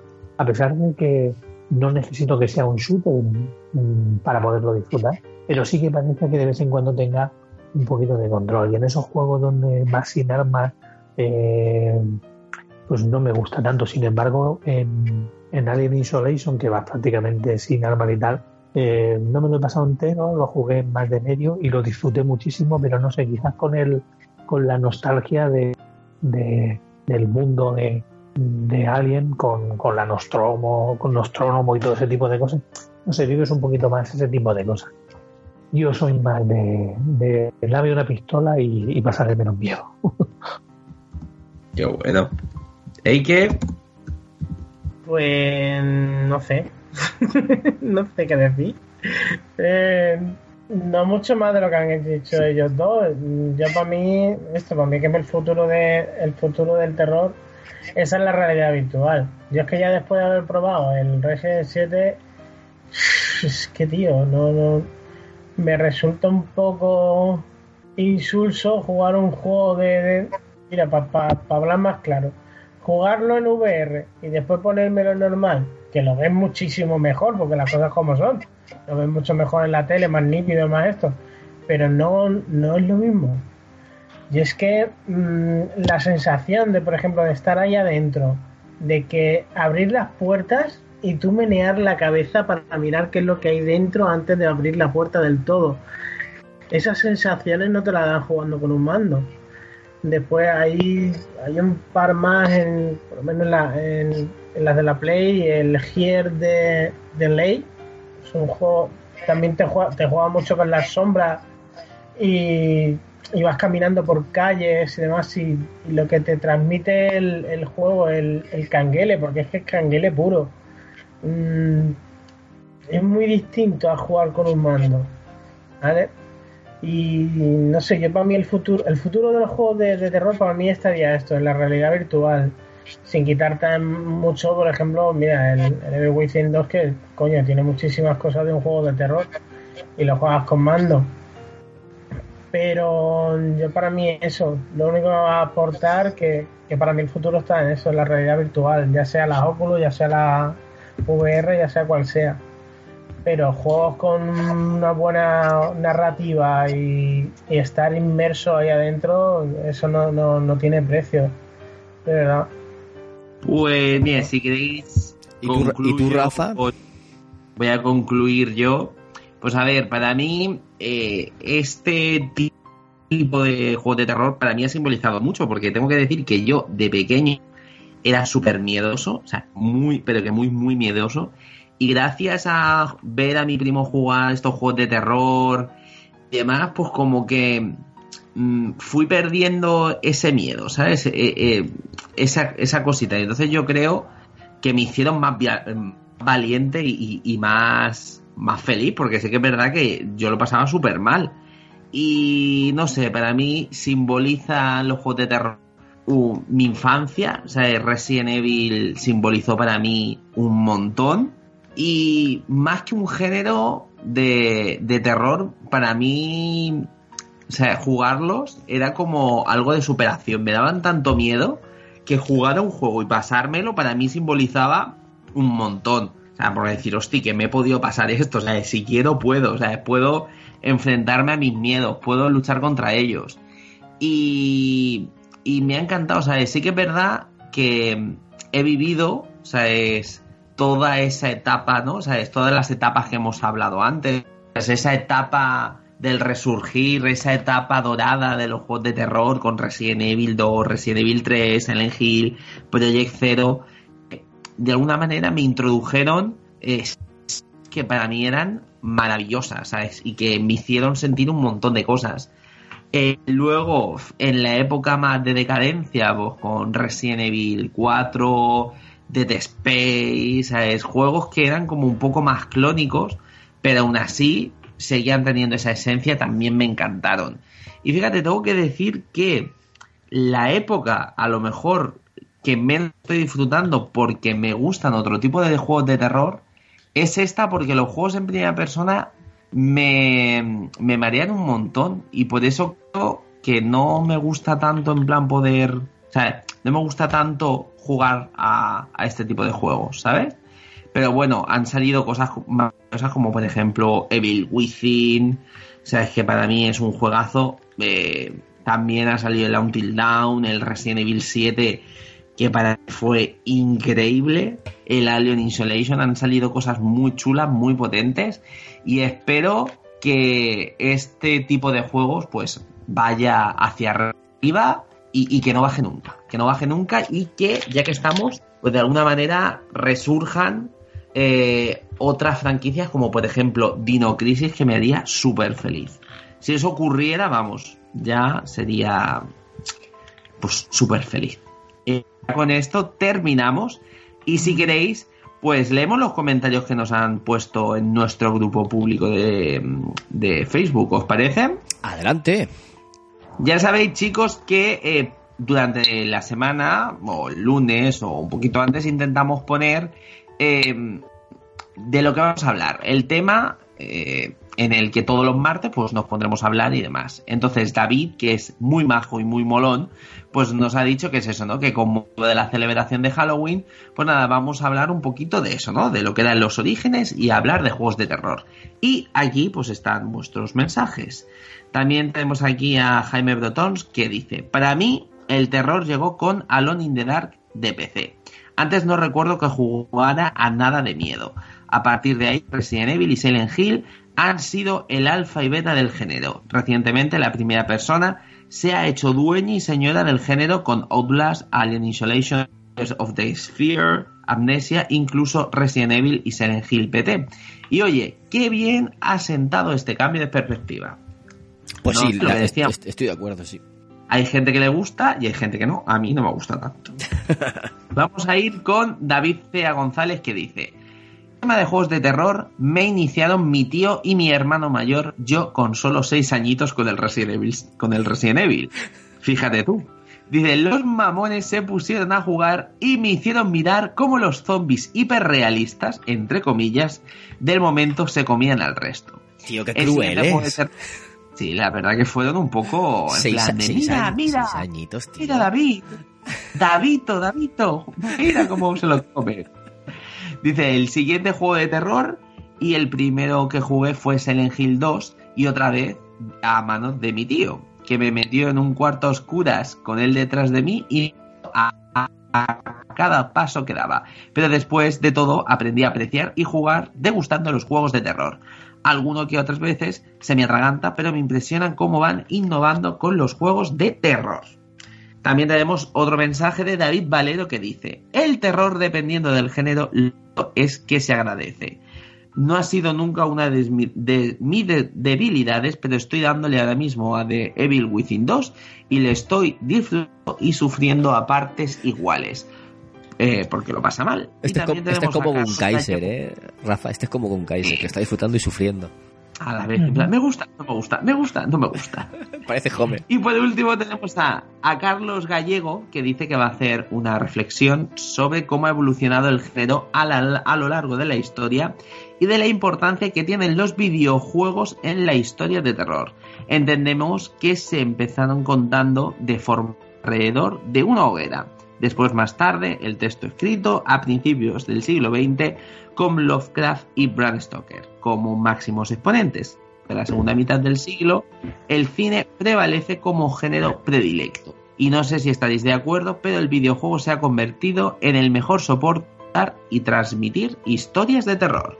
Oye, pedazo comentario que le estoy dando ahora mismo a me gusta porque te la marinera. To totalmente, ¿eh? totalmente, claro, porque sí, sí, sí, la mejor forma de contar una historia o de, o de, transmitir una historia de terror son los videojuegos, porque lo estás viviendo tú mismo, tío. La verdad es que has tenido buena visión ahí. Ahí está. Si queréis, chicos, después de, de, este pequeño eh, análisis ¿no? de la historia del mundo de los videojuegos, si queréis, hacemos una pequeña pausa y enseguida volvemos. En 2014, un grupo compuesto por cuatro frikis fueron troleados por analizar un juego al que no habían jugado. No tardaron en usar Wikipedia como fuente de información. Si no les bloqueas en Twitter, quizás puedas stalkear. Ellos son Reserva de Maná, un programa de videojuegos donde las mejores pelis, series, cómics y bandas sonoras también tendrán su espacio.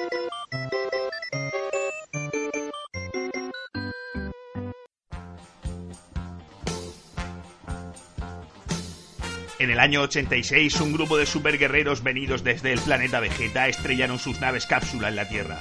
Durante años han convivido con nosotros protegiéndonos de todo mal y salvando la galaxia en numerosas ocasiones.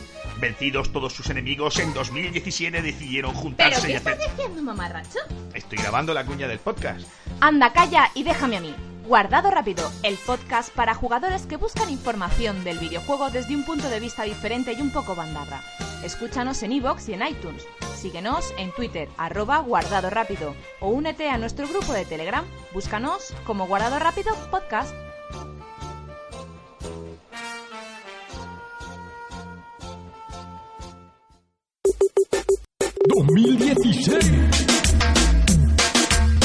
Cool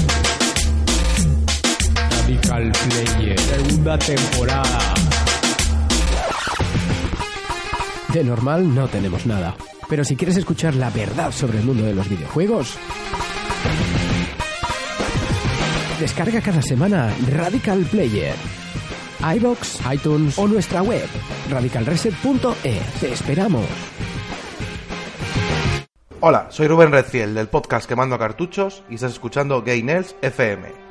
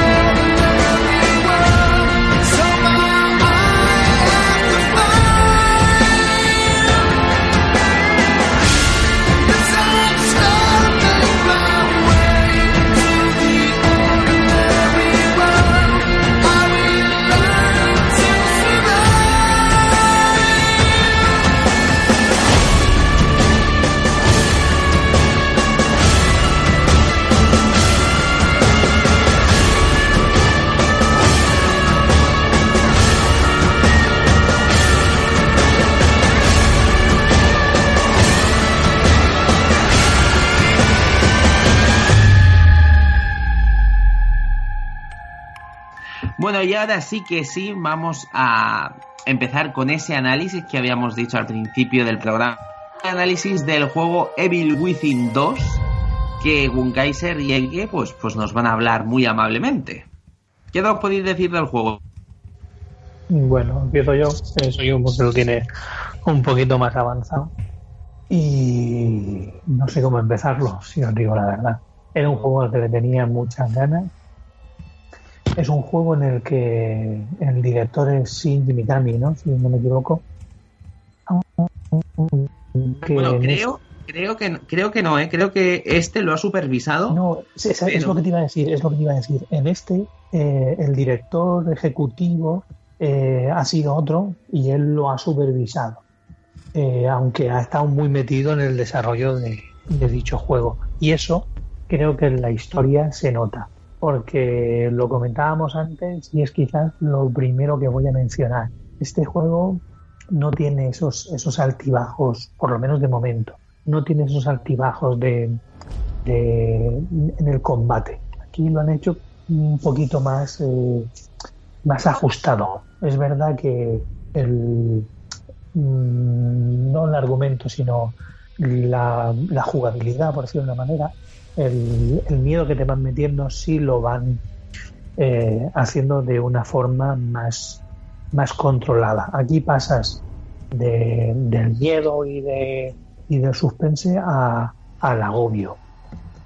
Porque ¿qué han hecho en este? En este eh, lo primero que podemos resaltar es que han hecho eh, estos pequeños mundos abiertos. Son mapas abiertos en los que tienes que ir de punto A a punto B por medio de una radio, rollo Silent Hill, ¿no? Tienes una radio donde buscas la señal de la misión principal, pero al mismo tiempo esa misma radio te permite obtener dos señales más, eh, misiones secundarias, donde podrás encontrar más personajes que te pueden ayudar en la historia y también encontrarás eh, pequeñas, eh, como los ecos de, de, de Division, de Division que tenías esos ecos, aquí hay una cosa parecida, ¿no? Encuentras una señal y puedes ver qué ha pasado ahí y al mismo tiempo esas personas te dirán, oye, pues mira, por ejemplo, eh, encuentras una de esas señales y entonces ese soldado te dice, voy a ir a tal sitio y ahí hay armas y me voy a reabastecer. Pues tú eres libre de ir a ese sitio y, y obtener las armas que él no ha podido obtener. Eso también tiene un, un inconveniente. A lo mejor vas a ir a obtener las armas. A mí me ha pasado. He ido a un sitio, he entrado, he cogido las armas. Cuando he salido del sitio, me surgió la historia mal. Empezaron a salirme bichos y salí con dos balas menos de las que había entrado. O sea que fui a por armas y salí trasquilado. Eh, entonces, el juego está muy bien. Es la primera vez también que te permite muy mucho eh, el sigilo. Aquí en la superficie del mundo abierto te permite eh, que si quieres ir de punto A a punto B sin matar a nadie, puedes hacerlo. El mapa te lo permite. O sea, te permite que te puedas esconder detrás de una piedra y detrás de esa piedra irte detrás de una valla y detrás de ese sitio irte a otro sitio y esquivar a los enemigos. Eh, ventaja, no gastas ninguna bala. Inconveniente. Si os recordáis el primero, para poder evolucionar eh, el árbol de habilidades de, de Sebastián, necesitamos el líquido verde y ese líquido verde se obtiene matando enemigos. Entonces, si queremos evolucionar a nuestro personaje, tenemos que enfrentarnos a los enemigos. Pero al mismo tiempo, el juego nos ofrece no enfrentarnos a nadie y podemos enfocar un poquito qué tipo de jugabilidad queremos tener. Es verdad que si no vas evolucionando al personaje, llegará un momento en que vas a pasarlo muy mal porque vas a tener poca resistencia, eh, no vas a poder correr durante mucho tiempo. Entonces, digamos que tú mismo has de compensarte. Lo que sí que te permite esta opción es que si en un momento determinado pasas por un sitio y no tienes o no te ves capacitado para enfrentarte a dos tres o cuatro enemigos, dices, pues ahora no lo hago, ya volveré mismo. Entonces puedes esquivarlos perfectamente y volver cuando tengas más armas o cuando estés mejor o simplemente enfocarlo de una forma diferente. Que puedes buscar cuál es el que está más alejado y eh, por medio de sigilo y por, la espalda, acuchillarlo por detrás y poco a poco ir eliminándolos en el mapa. Este juego en ese aspecto, en el combate, se ha hecho mucho más dinámico de lo que era eh, su antecesor. Eh, la historia continúa prácticamente del primero. Tengo que reconocer que para mi gusto algo forzada, para mi gusto algo forzada. Mm, la historia está bien, pero no sé, no me, como que dices, no sé, podrías haberle dado otro sentido que, que le estás dando. No, por no hacer spoilers no puedo, no puedo decir así gran cosa. Claro. El- las armas vuelven a ser prácticamente las mismas que teníamos en el anterior juego. Los virotes, o sea, la ballesta que, te- que disparaba los virotes, una escopeta, una pistola, un rifle y un par de cosillas más. Eh, lo mismo. Aquí creo que la diferencia, no recuerdo en el primero cómo era, aquí la diferencia es que puedes ir a- por los espejos, igual que en el anterior, y vas al, al manicomio. Aquí por los espejos vas como a una habitación eh, segura, ¿no? como tuya, donde tienes la silla donde puedes evolucionar los, los, los atributos de, de Sebastián y luego tienes como un banco de trabajo donde puedes eh, evolucionar las armas o construir balas. Construir balas puedes construir en cualquier momento. Si en un momento determinado estás en un sitio y te quedas sin balas, puedes eh, entrar en, el- en un submenú que hay y si tienes pólvora y tienes los elementos eh, a hacer, pues los puedes construir. Eso y lo del mundo abierto y el sigilo me recordó muy mucho a, a Last of Us. De hecho, mi hija estuvo viendo y dice, mamá, no te recuerda mucho de Last of Us, porque te permite eso, te agachas y vas por ahí agazapado y escondido. Luego los, ¿En serio te recuerda de Last of Us? eh, yo te pasaré, yo te pasaré una grabación para que veas que el, el apartado central, digamos que el mundo abierto es muy Last of Us, es, es una como una pequeña ciudad con, con casas a los lados y tal, y tú si vas corriendo los monstruos te ven y no son zombies nada, son zombies muy parecidos a los de la, a los de Last of Us. Son deformados que gritan y que están locos por el por el medio de la ciudad. Recuerdan muy mucho de Last of Us, en serio. Pues si tienes, si tienes un vídeo grabado, sube al canal y así lo, lo vemos y lo, lo comentas. Sí, quiero, quiero hacerlo, quería, tengo un vídeo prácticamente editado, a ver si lo subo en un par de días. Y luego tiene cosas muy chulas, como por ejemplo cuando pasas al, al miedo, miedo, eh, pasas de, de la zona abierta, por decirlo de una manera, que es la zona de tensión, como yo la llamo, a la zona de terror o terror psicológico, donde te meten en, o bien en, el manicomio de la primera, te mete como los recuerdos de, ese manicomio, o bien como una especie de mansión eh, muy a los Resident Evil, ¿no? Como parece un hotel con escaleras y con muchas habitaciones y, con, y, juega con el miedo psicológico. De hecho, el otro día hace una cosa, me, dio hasta giño, ¿no? Hay un momento en el que sale una especie de, como de, de fantasma, es, un, es una mujer fantasmagórica, eh, que es un fantasma que atraviesa las paredes y lo atraviesa todo, ¿no? A la que no puedes, a la que no te puedes enfrentar, tienes que huir de ella o esconderte. Y, y es un fantasma que va, va gimiendo como un fantasma, no va en plan. "Oh". Ese, ese sonido "Oh", sale por el, por el altavoz del mando. ¡Oh, qué chulo! Hostia, pues, pues se convierte en, en- en- es- da hasta miedo, tío. Da miedo de verdad. Porque encima, eh, si recordáis, cuando os encontráis delante de un espejo suena una musiquita eh, de un piano. Pues el, el fantasma canta esa canción. Y suena por el mando mientras el mando vibra y cuanto más se acerca a ti más vibra el mando. Da miedo de verdad. Que aún da más tensión. Creo que, que una forma, es una forma también que está muy bien desarrollada. Es decir, voy a utilizar el mando en, en esas pequeñas cosas para, para hacer más inmersivo el juego. Qué guay, tío. Por lo demás, gráficamente también ha evolucionado bastante, sobre todo en las intros. Las intros del primero tenían en ocasiones una cierta carencia gráfica. Creo que un poco por lo que decía Ike al principio, el gran lastre es que salieron a caballo de, de las anteriores consolas. Y en esta creo que se han, se han volcado muy mucho en, en centrarse en solo la nueva generación. Y eso pues se, se nota, el juego luce mucho mejor y es más rápido. Eh, fallos que le haya encontrado, mm, he encontrado en que en ocasiones eh, el control se hace un poco, sobre todo cuando quieres eh, enfrentarte a un par de ellos, se hace tosco, cuando quieres subir de golpe, en ocasiones se hace eh, bastante mal porque tienes que correr al mismo tiempo que presionas un, un R hacia adentro para poder correr y no sé, en ocasiones me ha fallado eh, ese control y me han matado por culpa de, de- del mando. Y no sé qué más contar.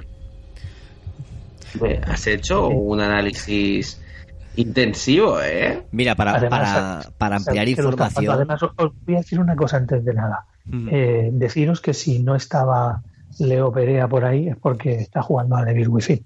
sí, ¿no? Sí, sí, que lo acabo de ver.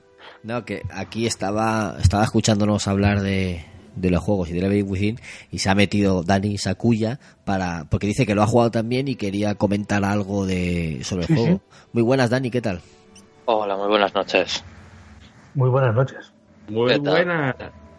Entonces, ¿Tú te lo has pasado, Dani? Como Dani y Jake que han probado algo, pues que, que nos comenten ellos también lo que les ha parecido. Y Jake creo que quería comentar mm, lo que le ha parecido respecto al primero también. Pues yo os doy paso y, y explayaos tranquilamente. Pues, ¿quién de los dos empezamos? Tú mismo, si quieres. que quiera. Dale, dale. Vale. Eh, bueno, eh, yo, yo lo he tenido la oportunidad de, de poder jugarlo. Eso sí, yo creo que lo, que lo he jugado en una plataforma distinta a vosotros, porque lo he jugado en la One. Y, bueno, lo mío ha sido un curso bastante intensivo en, la obra de, Mikami en este sentido.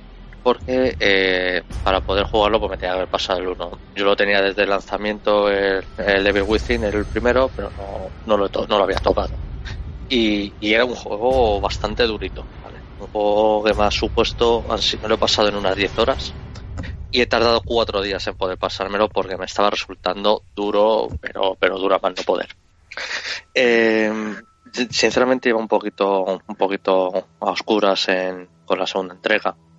Eh, había leído muy poquito de ella, ¿no? Yo prefiero, aunque me dedico a esto de, escribir noticias, eh, análisis, reseñas, eh, sí es cierto que me gusta empaparme poco o muy poco de, de las historias de, de los juegos, ¿no? Porque al fin y al cabo eh, también te lo estropeas tú, ¿no? No dejas de ser un usuario y es algo que, que quieres descubrir por ti mismo, en ese sentido. Eh, como ha comentado el compañero, eh, voy a intentar no, no hacer ningún tipo de spoiler. Va, va un poco de tiempo después del, del primero. Continúa la historia y sobre todo se nota que, que Mikami no es el, el director. Vamos, él no es la persona encargada de, de este título, se nota en el sentido de que eh, se centra más en la acción que lo que era en, en, esa situación de, tensión, esa situación de agobio que, sí tenía, tenía el primero. Es, es un juego que es, la verdad, bastante más sencillo que el primero, en el sentido de que encuentras munición de manera bastante rápida. Y además, eh, como la puedes fabricar tú mismo a base de pólvora o algún otro componente, es muy difícil que te quedes sin, sin una munición. Lo mismo pasa con, con el gel verde, ¿vale? Eh, antes era complica algo complicadillo poder encontrarlo y ahora prácticamente eh, cada vez que matas a un enemigo te dan, te dan o 200 o 500 puntos de gel verde. Eh, luego, luego cambiarlo te cuesta, ¿eh? que luego las mejoras valen 7, 8, 9 mil. Sí, sí, es eso. eh, luego vale algo más, pero por ejemplo en el 1 también solían valer eso, ¿no? Las, las de más alta. Sí es cierto que, por ejemplo, eh, también dices, bueno, es más, al tener más cantidad, eh, han metido en cada, en cada rama de, de las, las habilidades, por así decirlo, subramas. Por ejemplo, tienes lo del retroceso, pero a su vez tienes eh, para, por ejemplo, para que pegue más fuerte la, la- el arma y demás. O sea, eh, aunque se, se consigue más gel verde, han ampliado ese árbol para que dentro que cabe vayas un poquito al límite no puedas cogértelo todo en la primera partida. Y, y es eso, le veo que es más un juego enfocado más a la acción que, que a lo que es el, terror realmente. En ese sentido, bueno, para los, los más puristas a lo mejor les echo un poquito para atrás. A mí desde luego me, ha gustado, me está gustando lo que estoy viendo.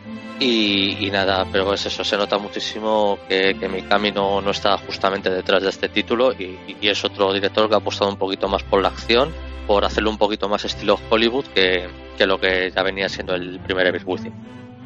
¿Y ahí que tú qué nos puedes contar? ¿Qué digo yo? ¿Qué han dicho todo?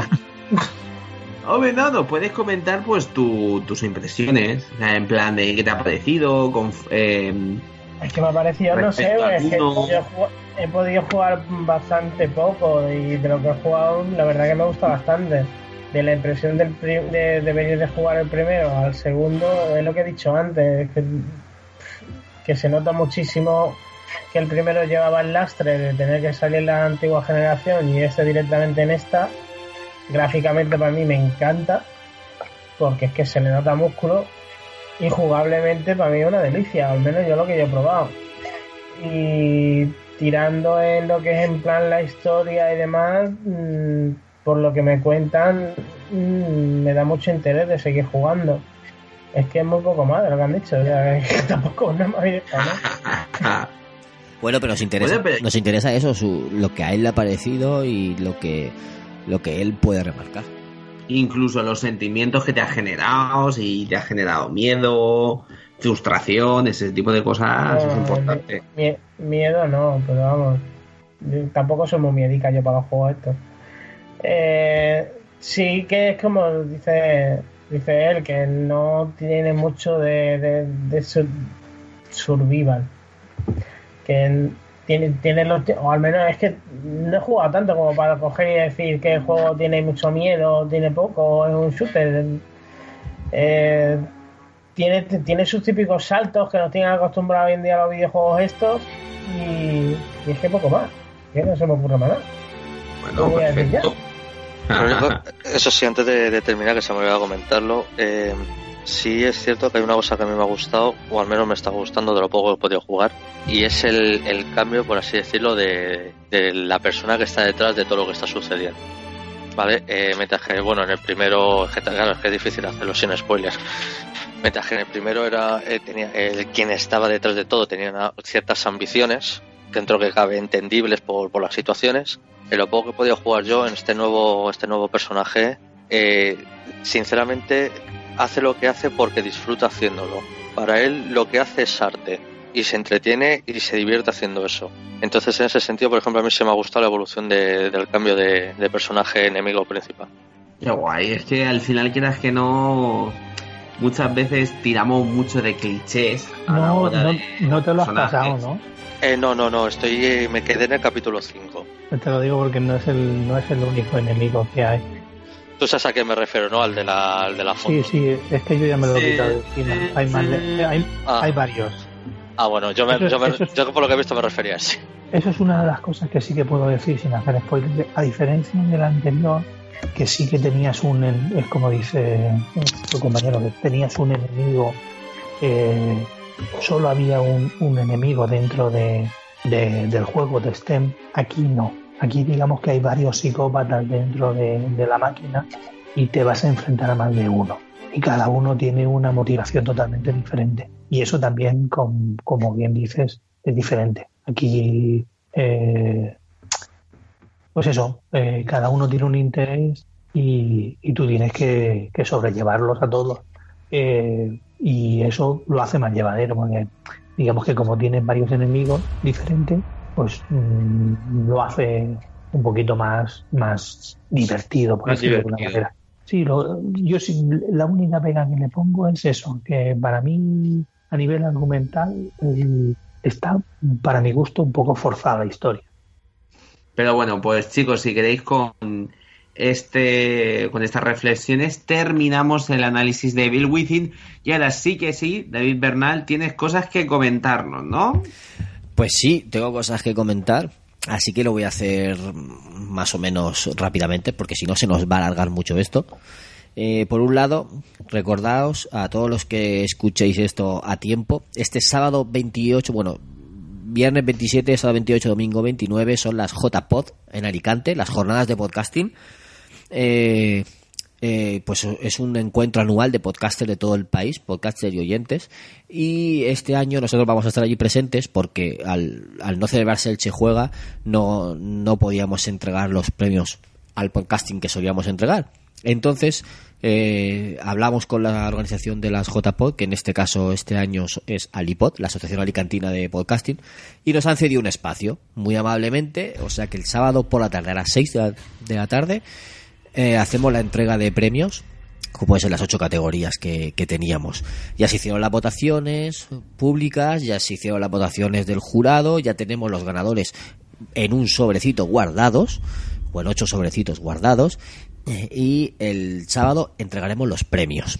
Así que todo el que pueda estar por Alicante el sábado, que sepan que vamos a estar allí, casi todos, o varios de nosotros, y, y eso, y mucha gente, muchos podcasts de, de, de, toda la- de todas las temáticas, ¿no?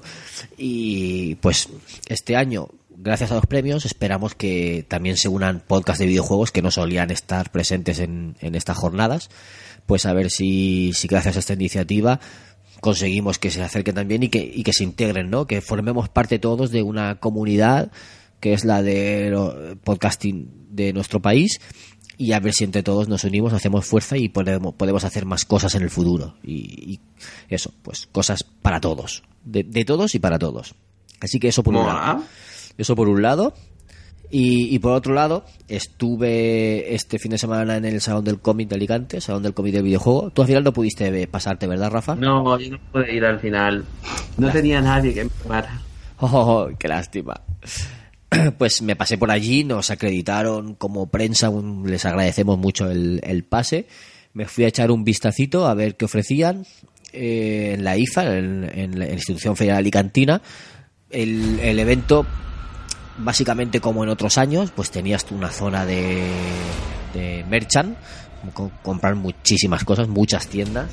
La verdad es que era abrumador de, de la, de la cantidad de merchandising y de, y de productos que había. Luego tenías pues zona de cómics con algunas exposiciones, con alguna, con algunos pequeños stands de editoriales y también teníamos el Artist Alley, que es el, la zona donde están los dibujantes que te firman obras o te hace- te pueden dedicar un dibujito, lo que sea. Había bastantes dibujantes conocidos. Me sorprendió que había dibujantes de DC y de, y de Marvel. Yo eh, he perdido un poco el contacto con los cómics en, los últimos cuatro años.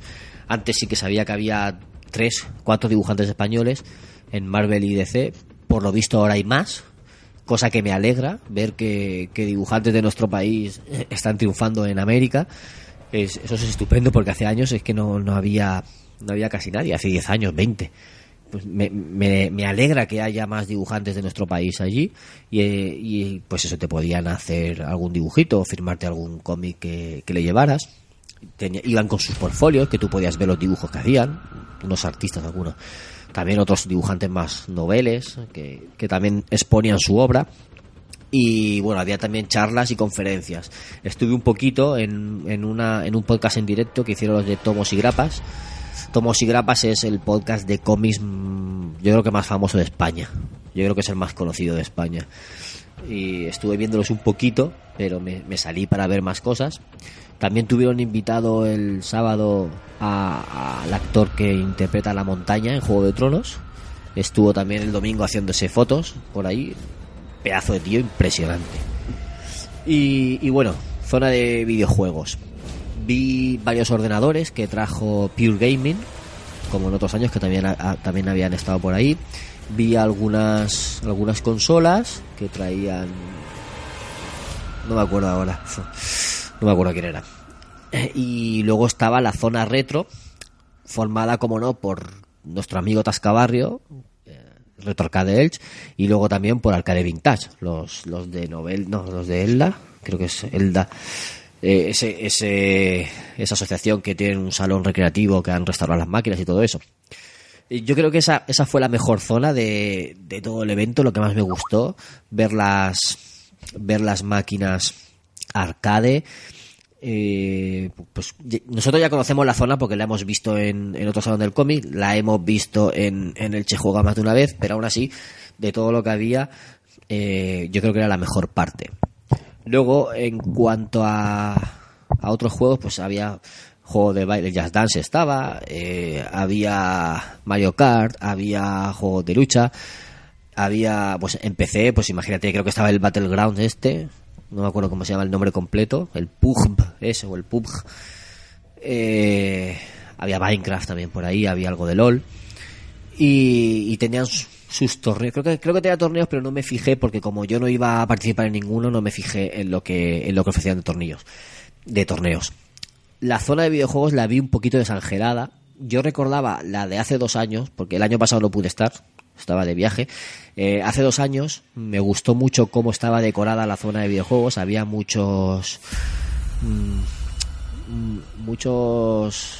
eh, muchas pancartas, muchas lonas. Estaba todo muy decorado por las marcas y todo. Este año ah, se veía una zona más diáfana. Estaba justo al lado de, de un escenario. En el escenario había animación casi todo momento. Si no había, si no ponían música, había alguien hablando. Que, que fue donde, donde estuvo la montaña, donde actuaron dos, dos youtubers también, medio conocidillos. Uno, uno era Celen Dance y otro no me acuerdo quién era. Pues la zona de, consolas la vi un poquito desangelada, porque había un puesto aquí, otro puesto allá y otro puesto allá. Sí que estaban separados para que no se, no se acumulara la gente, pero al ir yo domingo por la mañana y no haber tanta gente, eh, se veía un poco vacío y, y poca decoración de eso, de, de lonas, de pancartas, de pósters de las compañías. Me, me faltó algo de eso, ¿no? Verlo un poquito más decorado. Está claro que no es un Barcelona Games World, que no vamos a tener los stands que tenía ahí PlayStation o, o Nintendo, que eso era alucinante. Pero sí que me hubiera gustado ver un poco más de, de presencia de las marcas, ¿entiendes? si, si estás haciendo un salón del cómic y del videojuego, mm, yo espero que haya eh, que esté la, la presencia de las marcas que, estén ellos ahí apoyándote porque porque es un salón que vayan ellos las compañías a, a mostrarte los juegos que están por salir porque tienen muchos que están que van a salir ahora mismo. ¿cómo me haces esta semana?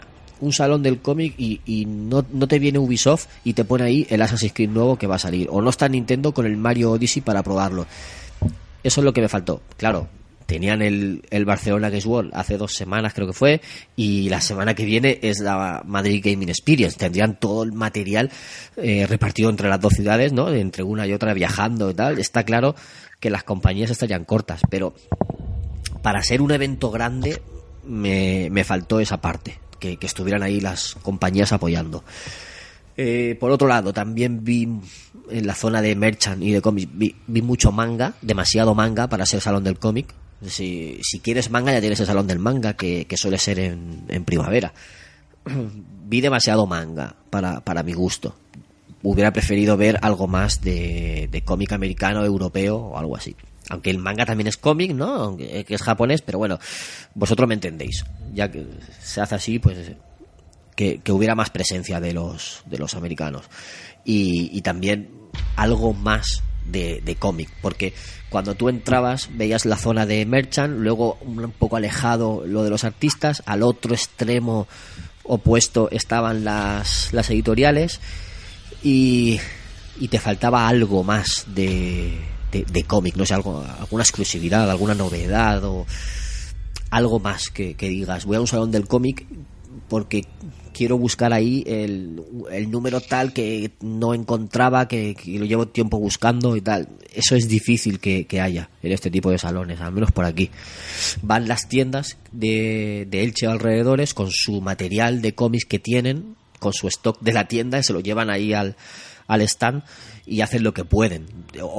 Que es bastante, ¿no? Que, que haya dos, tres tiendas de cómics vendiéndote cómic es bastante, pero falta un poquito más de, de material por esa parte para llegar a ser un, evento, porque si no pasa que acaba siendo lo que lo que oía yo hoy en el podcast de Generación Friki, del, donde participa el amigo Capadocius, que al final estos salones acaban eh, acaban siendo centros comerciales. Eh, Tú, tú estás pagando una entrada para entrar a un centro comercial. Estás pagando una entrada para entrar a un sitio y comprar cosas. Entonces, eh, esa imagen habría que cambiarla de alguna forma. No sé si es cosa de, del recinto, de IFA, que lo, que lo quiere hacer así, el poner primero las tiendas eh, para que consuma la gente, para incentivar el consumo. No sé si, si es consenso con la organización del Salón del Cómic, pero mm, yo creo que deberían enfocarlo de otra forma. Que, que tú llegues y, y puedas hacer cosas.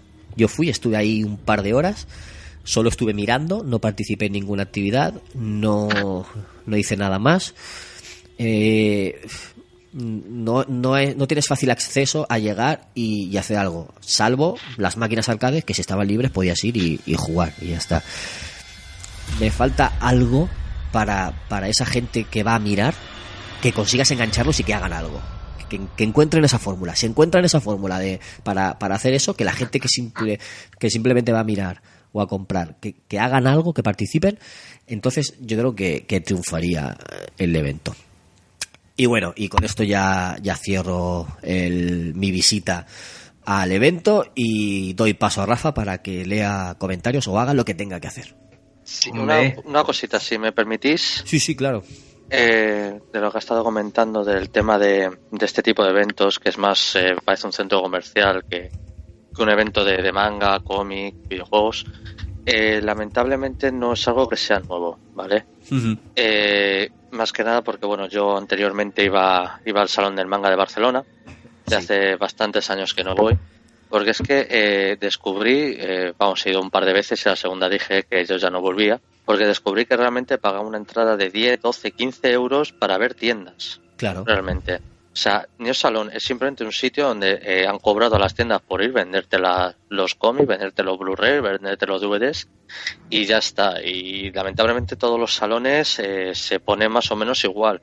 Eh, salvo la fui la primera edición del Barcelona Game World, que el, el game estaba un poquito más, más alejado en ese sentido. Pero, por ejemplo, antes que cuando se montaba el Game Fest en Madrid, eh, nada más entrar en el recinto lo que tenías era la enorme tienda de game para comprar. Claro, porque lo patrocinaba Gamer ese evento. Claro, claro, y es eso, y es que eh, realmente ese evento, esos eventos eh, se mantienen por las tiendas, porque si las tiendas no pagan no va a ir ni Dios. Nadie va, nadie va a montar un, nadie va a montar un stand en, en los eventos de, de manga, salvo las tiendas. Claro, eh, y, y- y pagan bastante, me consta que, que pagan bastante las tiendas. Pero Sí, por eso digo, muchísimo. sí, sí, es de, de 600 euros para arriba. Por, por, por- Incluso la gente que hace sus propios, sus propios cómics muchas veces les cobran como tiendas. sí, hay veces que pagan, o, o incluso desarrolladores indie. Se supone que había indies en este evento y creo que solo vi una mesa. No vi, no vi más. Mm, Es tema de, de dinero, yo creo, más bien. Eh, no sé, cédeles un espacio, haz algo. Nosotros cuando hemos hecho el Che Juega hemos, hemos cedido espacio y hemos tenido, hemos tenido gente, siempre hemos tenido varios, eh, cinco, seis, un año tuvimos once estudios eh, independientes. Cédeles el espacio para que no les cobres, para que te... o sea, depende también del, es- del espacio, del recinto, del espacio que tengas para... para eso. O sea, a lo mejor no, no caben y tienes que cobrar para, para rentabilizarlo pero que por eso digo que hay- tienen que encontrar la, la fórmula para hacer que la gente no vaya solo a pasearse y a ver tiendas y, y a comprar algo que tú vayas a, a hacer algo ¿entiendes? Sí, claro. Y el Madrid Gaming Experience va a ir por el mismo camino. En Madrid Gaming Experience por el mismo camino más eSports Por eso es que va a ser, yo por lo que he estado viendo, es League of Legends, YouTubers y eSports y ya está. O sea, no, no tiene nada más. Eh, va, bueno, va Xbox, que es la única empresa creo que va. El resto de empresas no, no van directamente a- al, al evento.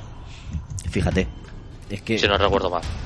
no, no lo sé seguro porque no a ver hay compañías que sí que van a estar Ubisoft estará eh, Sony también estará allí con algo llevarán No sé, llevarán yo es que no he visto publicidad de Sony. Igual que si vi con el. No, lo, lo digo por la nota de prensa. Mandaron nota de prensa. A lo mejor ponen alguna consola, pero no como es tan enorme como otras veces. No, no, está, está claro que no, que tan grande no. Por eso, que, que hay que encontrar esa, esa fórmula, esa, esa forma de hacer el evento para que para que no sea... Es difícil, ¿eh? Sí, Yo lo te lo digo que es difícil hacer a lo mejor un evento así, encontrar una fórmula en la que todo el mundo participe y todo el mundo haga algo. Pero bueno, pero sí que es verdad que al final po- positivas, ¿no? La, podríamos decir las impresiones. Eh, blancos y negros. Lo dejamos ahí. Sí. Blancos. Cosas positivas, cosas no tan positivas. Por eso, porque la gente que iba buscando Salón del Cómic me han dicho que vieron poco cómic. Gente que fue o principalmente para tema de videojuegos me dijeron que había poco tema de videojuegos. Entonces, algo hay desequilibrado por ahí. Vale, perfecto. Pues si queréis, después de esto, eh, vamos a comenzar con los comentarios del programa de la semana que de la semana pasada, que fueron las mascotas de las compañías. Y tenemos aquí unos cuantos comentarios. Eh, ¿Empezamos a leerlos? Bueno, de hecho, de momento creo que tenemos de Kubiki. Vamos a leer los comentarios de Kubiki. ¿Te parecen bien? Sí, sí, adelante. Dice, amigos, os ha quedado el programa redondo. Me he reído bastante con las mascotas que nombraba Rafa y Bernie. No conocía. Y dice, y como este es una venganza camuflada, le Un abrazo chicos y os oigo esta semana.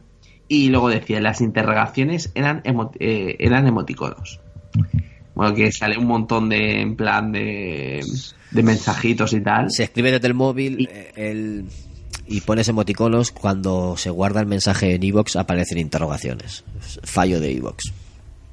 Y nada, y de momento pues estos han sido los comentarios que esta semana pues no hemos tenido muchos, así que es que esta semana pues tengamos un comentario que no cuesta nada, Sí, chiquillo. en el especial, en el, en el especial de Ubisoft, Idante o Idante eh, dice que iba a comentar precisamente para preguntar por la canción, que fue el mismo programa que, que preguntó a alguien más y como le puse el título, eh, la canción me refiero a la intro nuestra, a la nueva canción de intro de- del podcast, pues como ya lo puse ahí, pues ya lo tenía y dice gracias de todas formas.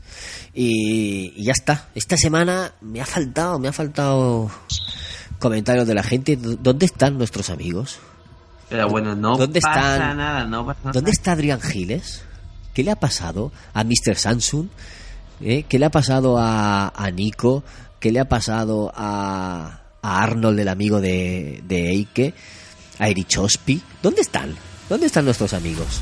Mi ¿Qué amigo Pues es hablo- Mi amigo es que como hablo últimamente poco, pues Háblale No más, tiene Eike. Háblale a, Er- a Arnold. no tiene nada que decirme. El amor es así. Bueno, la cuestión, pues en la vida, unas veces hablan más, menos, otras veces ve las cosas más, menos. Así es la vida, chicos, así es la vida. Pero bueno, no os preocupéis, la semana que viene más y mejor. Y nada, y ya sabéis, pues esperamos vuestros comentarios que podéis realizarlos a través de iVoox en el programa de cada semana eh, o incluso en iTunes o si queréis también lo podéis hacer a través del grupo de privado, bueno, privado no, público, público, que tenemos en Facebook y allí pues nos podéis poner cualquier cosa, incluso en nuestra página de Facebook Gmails, allí pues nos podréis eh, bueno, podéis ver noticias o cosas que vayamos publicando allí y también las podéis publicar, chicos. Y esto, ya llega la hora de la despedida. Oh, es así. Una semana más, hemos terminado el programa. Espero que os haya gustado y solamente nos queda decir adiós. Adiós. Hasta la semana que viene. Hasta luego. ¡Hala!